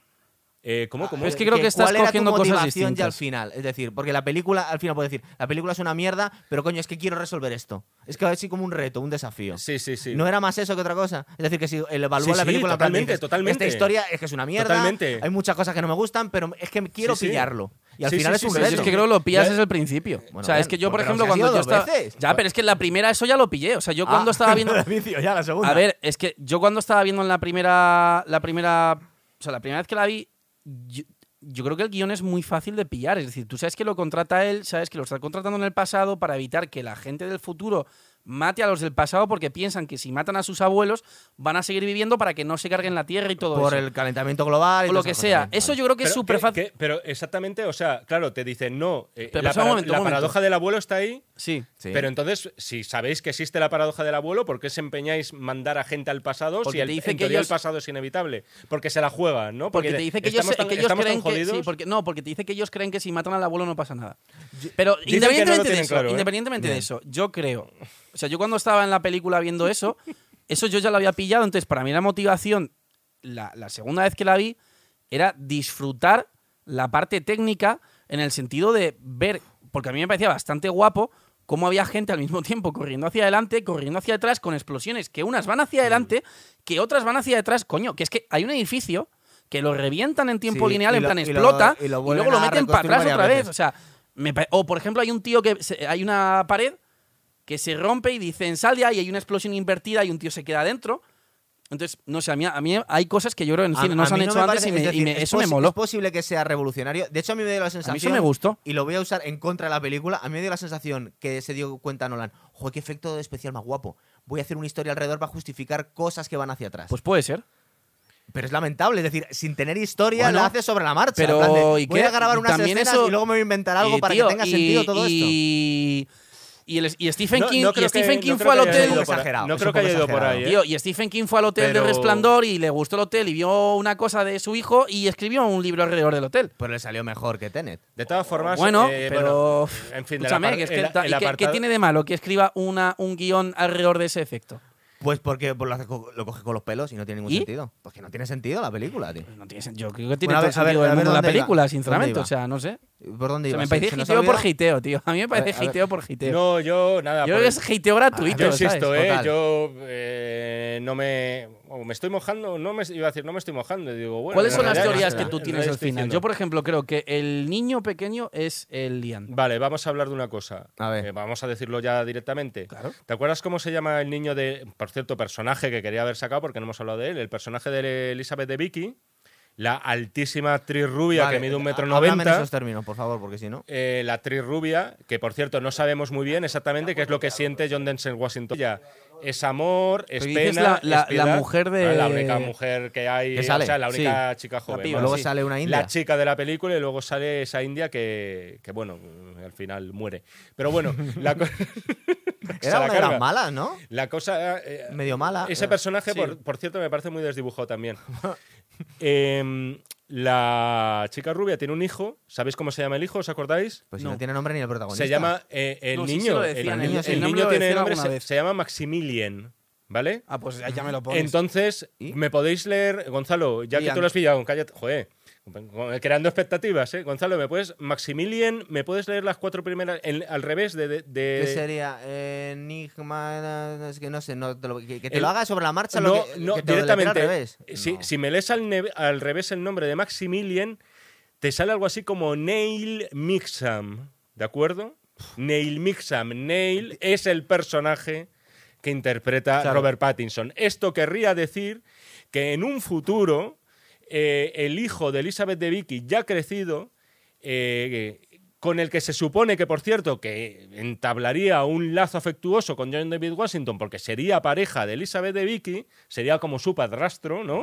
Podríamos decir, en ese futuro Sí, sí, sí, sí. asqueroso y contaminante, deciden crear el Tenet para volver al pasado Sí. y volver a convencer al personaje de John David Washington de que se meta en faena, lo cual es Lo el que mismo lo que le absurdo de falta- Terminator, por cierto. Claro, lo que es le un- falta- es que, sí. que es antes el Es huevo o la Connor. gallina, ¿no? Es John Connor. el tema de John Sí, Connor. es un John Connor. Por eso digo que no es tan difícil. Bueno, esto de Neil Mixam es una pasada, ¿vale? Esto es un pasote y vamos, es Pero tremendo. cuando lo estabas Sí, es contando, no, un no te estabas de alguna forma y dices, esto no creo que sea muy interesante. O sea, es, es interesante lo que estás contando como, como curiosidad friki, pero en un relato es como, me pierdo a muchísima gente. Y es una de las cosas que os estaba comentando. es Yo, por decir, cierto, no- me comí el momento en el que, que, que es el momento en el que empiezas a entender algo, que es cuando, en la famosa escena ¿Cuándo? del aeropuerto, Ah. antes de que se estrelle el avión, sí. empiezan a pelear con sus dobles del futuro, ¿no? Sí. Vamos a ver. Que de hecho, también- eso que hablabais de las peleas de acción diciendo que Nolan es malo en las Malo. peleas. Bueno, eso En- lo ha dicho él, ¿eh? No, no, eso- ya, pero en esta película. Pero es que en- digo en esta muchas cosas película, malas de esta película. En esta película creo que se lo han currado bastante. Porque si te, si te fijas, aunque esto yo me di cuenta la segunda vez que la vi, también es verdad. Cuando está peleando el espía con el que está encapuchado, que es el mismo, ¿vale? Está- Cada uno pelea con su doble, ¿no? eh, sí, pero la movida es, cuando yo vi la... Ah, no, no, con el otro. Porque Pelea le- consigo le- mismo. No, no es consigo mismo porque creo que le quita, le quita la capucha. No, eh. pero eso es después. Pelea consigo mismo. O sea, el negro Sí, pelea con el negro. sí. ¿Vale? Entonces, cuando yo vi la segunda vez la, la película, me di cuenta de que eh, al principio está recibiendo golpes y luego los está dando. Es decir, cuando tú ves la escena al ¿Se, se principio. está dejando? No, es que no, porque va al revés. Porque tú lo estás viendo al revés. O sea, al principio cuando tú ves, cuando tú ves la escena, la pelea es un poco rara porque es como que no parece que esté dando golpes, sino que los está como retirando. Y te quedas en plan de, ¿qué coño está pasando? Y luego cuando la ves otra vez, que ves como ya él va vestido de negro con el traje este de antidisturbio y entra, ves que los está dando. Y eso, por ejemplo, a nivel de cómo coreografiar, o sea, es el tema. Es decir, yo lo que, lo que realmente me gusta de esta película es el apartado técnico de decir, ¿cómo coño han coreografiado eso? O sea, te gusta como un videoclip, casi. Que te parece O sea, la movida es que me parece, o sea, me parece una aportación eh, bastante guapa el nivel de complejidad a la hora de montar la peli, de editar la peli. Es decir, tú piensas en el pobre desgraciado que haya sido el editor de esa Sí, porque película se la ha tenido que ver un montón de veces. y a la hora de y a la hora Él, de, él la entiende, y, a la- además. y también un momento y también para editar y tam- eso, un momento y también a la hora de eh, coreografiar gente porque por ejemplo a Nolan hay una cosa que le gusta bastante hacer y que se ha visto ya en varias pelis y es eh, hacer batallas campales tú por ejemplo en la peli del Dark Knight Rises tienes los policías contra los de Bane y van todos corriendo pero es que aquí tienes eso pero un- con unos que van hacia adelante y con otros que van hacia atrás entonces la aportación que yo veo en esta película, sin que sea un guion demasiado complejo y sin ser la mejor película de Nolan, ni muchísimo menos, es que a, el- a nivel técnico, lo que viene siendo la coreogra- coreografi- eh, la coreografía, coreografía, sí. vamos a decir, del proyecto, me parece sumamente compleja y para lo compleja que es, creo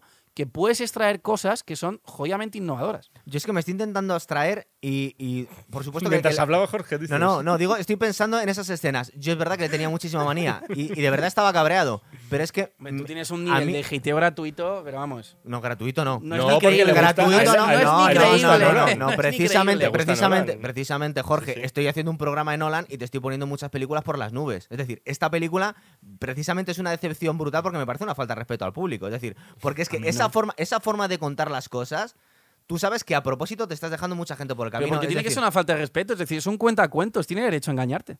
No, pues es que no que te engañe, pero lo que no tiene derecho es aburrirte. y a enfadarte. Bueno, pero si es que lo de aburrirte es tú.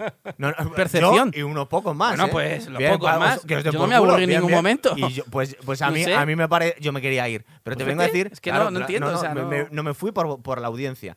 Por, casi por contarlo. Por, por mi público. ¿no? Pero, pero total. Y de hecho me di cuenta. las folclóricas. Y, y de hecho, y de hecho me di cuenta, que es lo que estábamos comentando al principio, que era una cosa súper tramposa. Es decir, ¿os habéis visto? Porque hasta, hasta eso yo que estaba hablando con Jaime, me di cuenta de la anillita en la mochila de no sé quién que te lo enseñan al principio, al final de la película, de la tía saltando en el yate que lo que dice, ah, Dios mío, soy yo.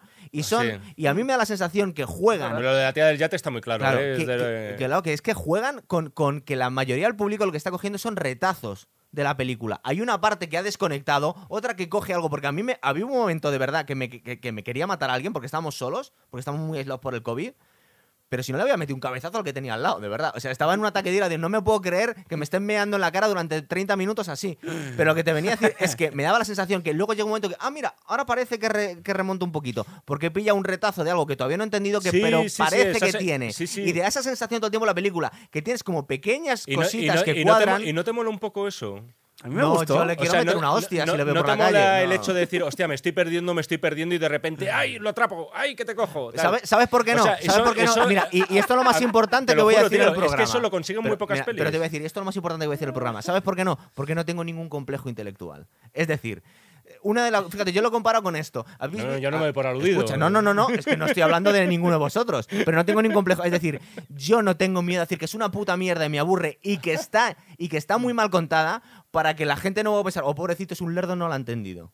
Mm. Yo no, tengo lo- ningún miedo a eso. Y mucha pero es que gente eso- sí, está ver, aterrorizada con ese sentido. Hablando No, yo- del- yo déjame insisto, contar solo una que yo no tengo ningún reparo en decir que la mochila del principio yo no me di cuenta en lo de la ópera. No, ya está. es que- no, es que eso no, porque es que creo que no me di cuenta, no me di cuenta ni yo hablando de lo del la ves eh, en el tema de la batalla del Al final, claro, pero no, no, pero antes de la despedida de ellos. O ¿vale? si lo ves la segunda vez. pero no al pero al principio yo desde luego Si lo ves, una segunda vez te das cuenta porque ya la has visto antes. porque además ni siquiera ni siquiera le ves el, eh, si está siendo si es Robert Pattinson o no, No, el no, que no, recibe no la- el se le ve, balazo se y ve solo, la- se ve solo eso. Es muy- A ver, es yo lo del Entonces, complejo, no, pero lo si- del si complejo quería que decías, esto, lo no, del es que complejo es eso. intelectual, es que yo no creo que sea una película intelectualmente en ese sentido compleja. No, no que te estoy O sea, diciendo. el no, guion es pero muy simple, por eso yo no la pongo como la de las mejores de Gonzalo, Nolan. Es- es tan Gonzalo es muy simple- cartesiano. Es tan O sea, simple es que... mucha gente no lo ha entendido.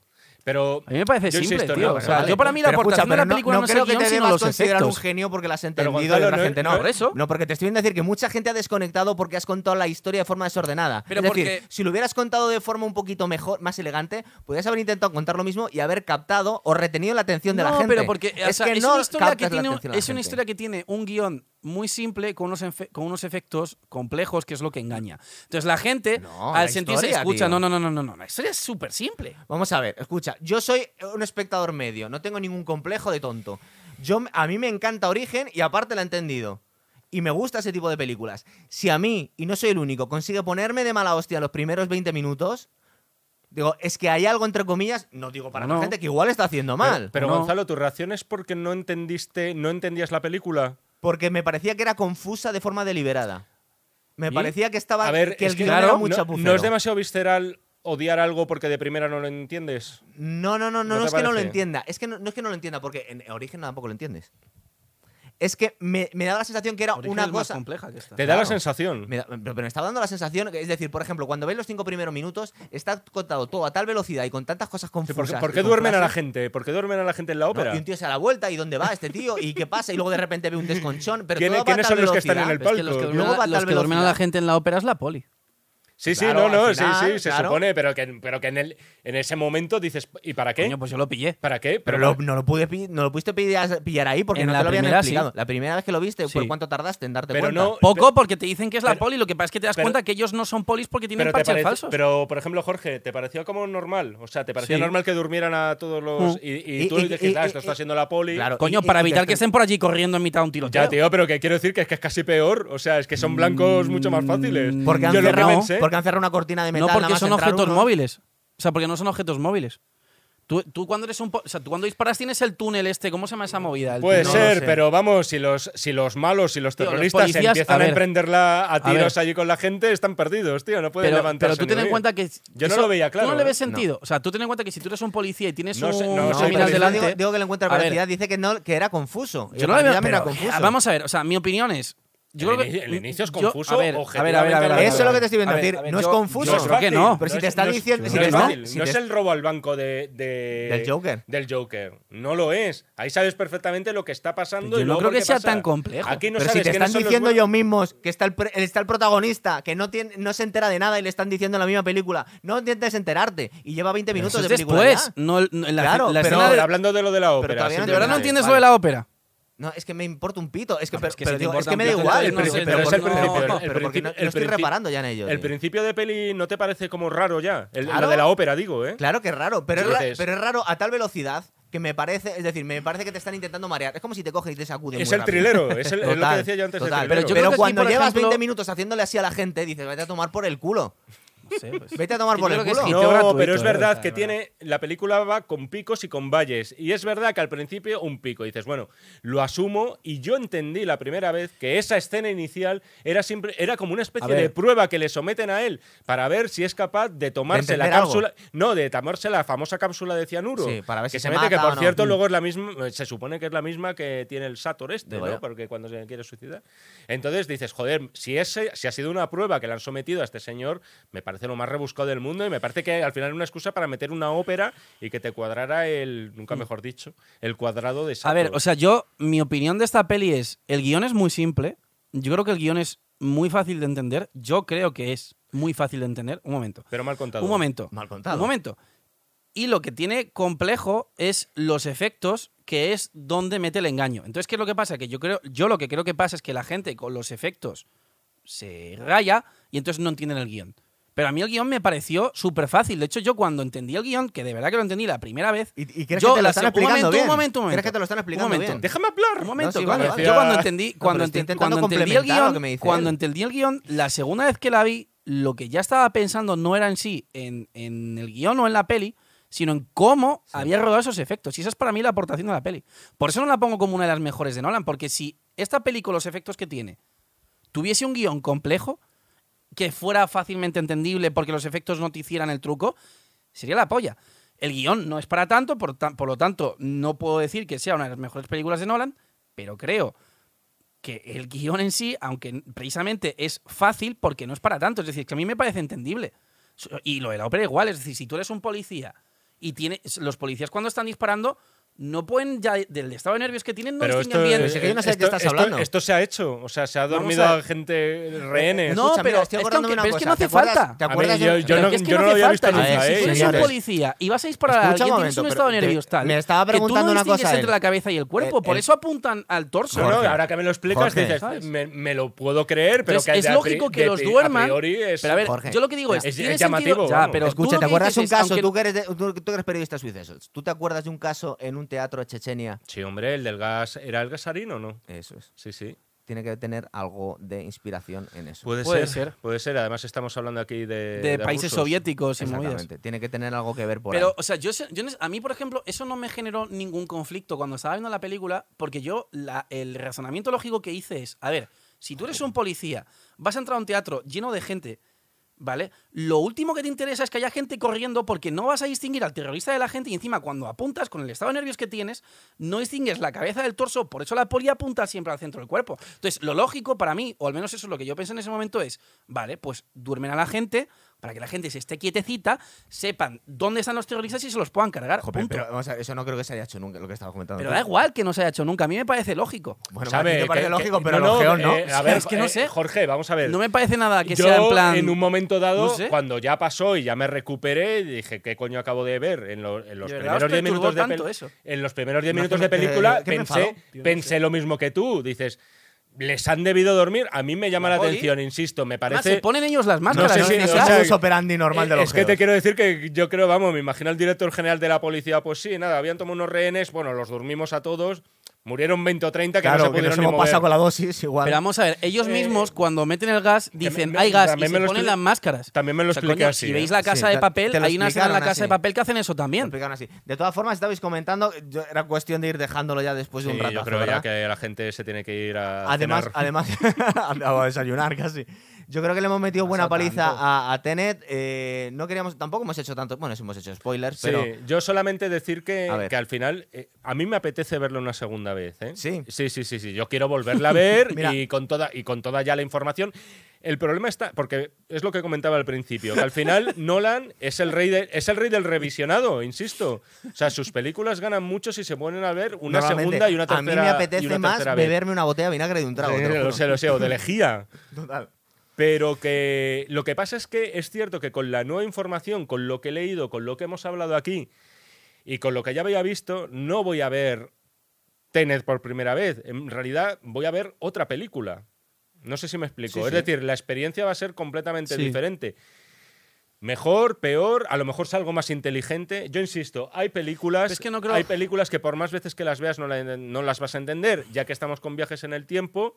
Voy a hablar de Time Cop, no es broma, esa se Ah, entiende bien, esa se entiende es bien. mejor. Esa se entiende bien. Mucho no. mejor. Voy a hablar de una película infinitamente más confusa a todos nuestros Más confusa. estos espectadores que les mole. Es una película eh, muy pequeña, indie, pero de culto. Los frikis de la ciencia ficción saben cuál es. La película se llama Primer, escrito Primer. Una película hecha también con la famosa cifra de los 6.000 dólares. Sí, sí, sí. La dirige, la protagoniza, la escribe y la fotografía el mismo tipo que no es profesional. Y es una película que habla de temas muy parecidos a, a los que nos está tratando Nolan. Todo tratado, además, en un contexto no de espionaje internacional, sino de geeks. De chavales, bueno, chavales ya son treintañeros, pero que trabajan en garajes en una especie de startup y se encuentran con un descubrimiento que no esperaban. Y a partir de ahí veremos cómo esto, al contrario de lo que ocurre en Tenet, pues se da para envidias, celos, rivalidades, pero insisto, de la forma más jodidamente confusa que he visto yo en una película. Eh, insisto, Tenet es Time Cop comparado con, con Pero yo de todas formas, con lo del tema de. Eh, Parlamento final. Con lo, con lo del tema de que la gente se sienta complejo de intelectualidad y demás. Es que eso lo Sí, sí. entendería, lo entendería si la película fuese Origen, que tiene un guion complejo. Pero es que en esta película, a mí de verdad que el guion me parece súper simple. Es decir, no es una película que te haga más listo, porque es un guion que creo que es que se entiende a la primera. Lo que pasa, y ahí es donde está el truco de la película, Mi padre es ya que- te digo escucha, que no lo va a escucha, entender. lo que pasa, y es donde está el truco de la película, No es que el- lo complejo no es el guion. El guion es muy simple. Lo complejo es los trucos visuales que utiliza para contarte el guion. Sí, al final, los, los- quiero decir, los- el Vale. guion es todo. O sea, ¿La es decir, película se entiende el- o no se el entiende? Pero el guion entiende. es también Vamos, es, pues es la entonces- estructura, vale, pues son entonces- tres diálogos. actos. Pues entonces te cambio, te cambio la palabra, el plot. ¿Vale? La trama, Bueno, lo ha dicho en inglés. la, la trama a mí me a mí parece. me mola el Plot. anglicismo. Venga, Ah, la, la trama a mí me parece súper fácil. Yo lo que me parece complejo es la forma de contarla. Y es que pesar- yo lo veo y- como un todo. y lo yo, y yo yo- no lo separo. Escucha, escucha. A mí, a mí, a diferencia de él, que a él le parece que es una estafa y que le engañan, a mí me parece Sí, sí. interesante porque digo, vale, tiene una forma de contarla que yo nunca he visto antes en el cine. Entonces, yo lo que quiero ver, yo lo que quiero ver de esa película es el making of. No, pero que, o sea, realmente creo que eh, no sé, o sea, yo creo que tiene cosas interesantes que aportar. Ahora que dice Mira- lo del making of, que nadie acuda a entrevistas de Nolan porque Nolan no suele dar Mira, explicaciones yo justo de iba a sus decir películas, eso. ¿eh? Digo, mira, mi recomendación. tienes la explicación de Memento en una pizarra dibujada por él. Pero es por que, él. es que en el, es que en el año es 2000, que hace Memento 20 se años. entiende bastante Claro, bien. Se entiende muy bien, yo la entendí muy bien. Vamos a ver, yo os diría que si tenéis a alguien que nos gusta, nos cae bien, eh, podéis esperar a que salga el DVD en versión extendida y se lo podéis mandar dedicado No creo y, que le escribís, y le escribís en el, en Ostras, el- eh, yo creo que. Te puedes eh, morir. Pues fíjate, yo creo que el tío ha rodado más. Sí, de no lo- más. Yo creo que ha rodado más. No de- creo y te y, digo por y de que ahí le haya quedado la película un pelín caótica. Ah, le ha podido quedar caótica la película, ¿tú crees? Yo no creo y te digo por qué. Yo no creo y te digo Tú por qué. imagínate porque que el tío haya rodado en vez de dos horas y media, posiblemente haya rodado cuatro. Puede ser. Entonces, una vez en la una película de cuatro horas no la puedes estrenar salvo que seas Scorsese y con, una, Mm. con un circuito muy reducido, porque eso puede ser una ruina, ¿no? Eso es como ese veneno para la taquilla. Lo que pasa es que este señor no, este tiene su timing de dos horas y media y de aquí no me voy a pasar. Pero- me da la sensación de que se ha quedado en la sala de montaje. Tío, yo no, yo no creo y te digo por qué. Porque leí una entrevista eh, con Nolan diciendo que le había dicho eh, la persona que estaba montando que era lo más complejo que había hecho jamás en cine, ¿vale? Es decir, que, Sí, la, sí. que la persona que tenía que montar la película por poco se tira, se, se Se tira, un, se tira sexto, ¿sabes? Entonces creo que... Hombre, pero el montador tiene No, que saber, pero lo que- tiene que, comprender la lo que te película desde es- el principio hasta el final. Lo que te- Precisamente claro, como lo ha no. entendido, la ha montado así. Entonces, lo que te quiero decir es, no creo que haya rodado de más porque algo que, que, algo que tiene Mira, tan Hamlet. No creo que deje muchos cabos sueltos. Ya inve- ya investigaré por ahí. No ¿eh? creo. Vamos, pero muy bien, pues, pues Yo algo no lo hacemos- creo. no podemos hacer una segunda parte. porque- Haremos sí- el programa de la versión Lo que sí que he cuando visto es que salga, va claramente ha Nacho, querido hacer su versión la- de James Bond. La genera. Muy bien, señora. Bien porque se haya quedado con ganas La de- versión de James Bond. Pues con el trailer que ha sacado A James ver, Bond, vergüenza le tenía que no, haber pero hecho me el refiero, Bond de- de Nolan Tenet, hace ¿eh? unos años se hablaba, hace unos, hace unos años cuando hicieron Skyfall, Sí. se hablaba de que ya se empezó a hablar de que Daniel Craig eh, quería dejar la saga y empezaron a, empezó a sonar el nombre de Nolan. Y a Nolan, James Bond le gusta. Lo ha dicho Mm, varias veces. sí. En la, Bueno, peli, de, eh, en la peli de origen, en la batalla final que es en la nieve, está basada en una peli de James Bond. Está entre sus Y de hecho, favoritas algunas, me- sí. Nolan, Nolan hace una cosa que hacen siempre en las pelis de James Bond, que es meter una escena de acción inicial. Lo hace en El Caballero Oscuro, que es con la escena del banco, y lo hace aquí, Mm. con la escena de la ópera. Entonces, yo creo que él. Sí, las películas como- empiezan como Claro. in media res un poco. Claro. Eso, eso pasa, Entonces, eso pasa él, mucho él aquí yo creo que se ha quedado o, o- o bien con ganas en el sentido de me gustaría que me contrataran para una peli de James Bond cuando Buah, aquí tiene a Daniel Craig, ya se puede olvidando. espérate, Ya se puede O- olvidando. o eh, hateo gratuito Pero- aparte, No, no, no, o no, no, ha, no. hecho, ha, hecho una, ha hecho en plan rollo lo que hizo Spielberg cuando hizo su propio James Sí, Bond con, Indiana, Jones. sí. Ha dicho, bueno, pues voy a hacer mi propia versión de... Pero mira, yo que no soy de un gran, de yo que no soy un gran fan de la saga Bond, sí que te puedo reconocer una cosa, que tiene muchísimo carisma y muchísimo encanto el personaje. Y esto, si No, él es pretendía que. John David Washington Sí. fuera su Bond, Es muy frío. Yo no creo no le- llega. Le ha enterrado y eso yo creo que no vamos. Yo creo que acabó con su carrera. se ¿eh? habla de que puede hacer una trilogía y ahora ¿De esto? coña, Muy ¿eh? bien, muy ¿De bien. De que, Tenet? de que esto pueda ser una. es- se ¿De habla, Tenet? se de rumorea de que pueda haber un una continuación de esto y a mí me pegaría que pudiera No haber una continuación. Muy bien. Pues señor, pues lo dejamos aquí hasta Con la el próxima. Hasta el. no. Nial. Sí, una cosa así. Vamos a dejarlo aquí, que yo creo que nos hemos metido una paliza de. Bueno, dos horas. Nos, no, ha, que- nos ha quedado muy horas. Nolan la duración. Nos ha quedado ¿eh? muy Nolan, Sí, es sí. verdad. Casi llegamos a dos horas y media. Muy bien. Despediros, chicos. Hasta la próxima. Chao.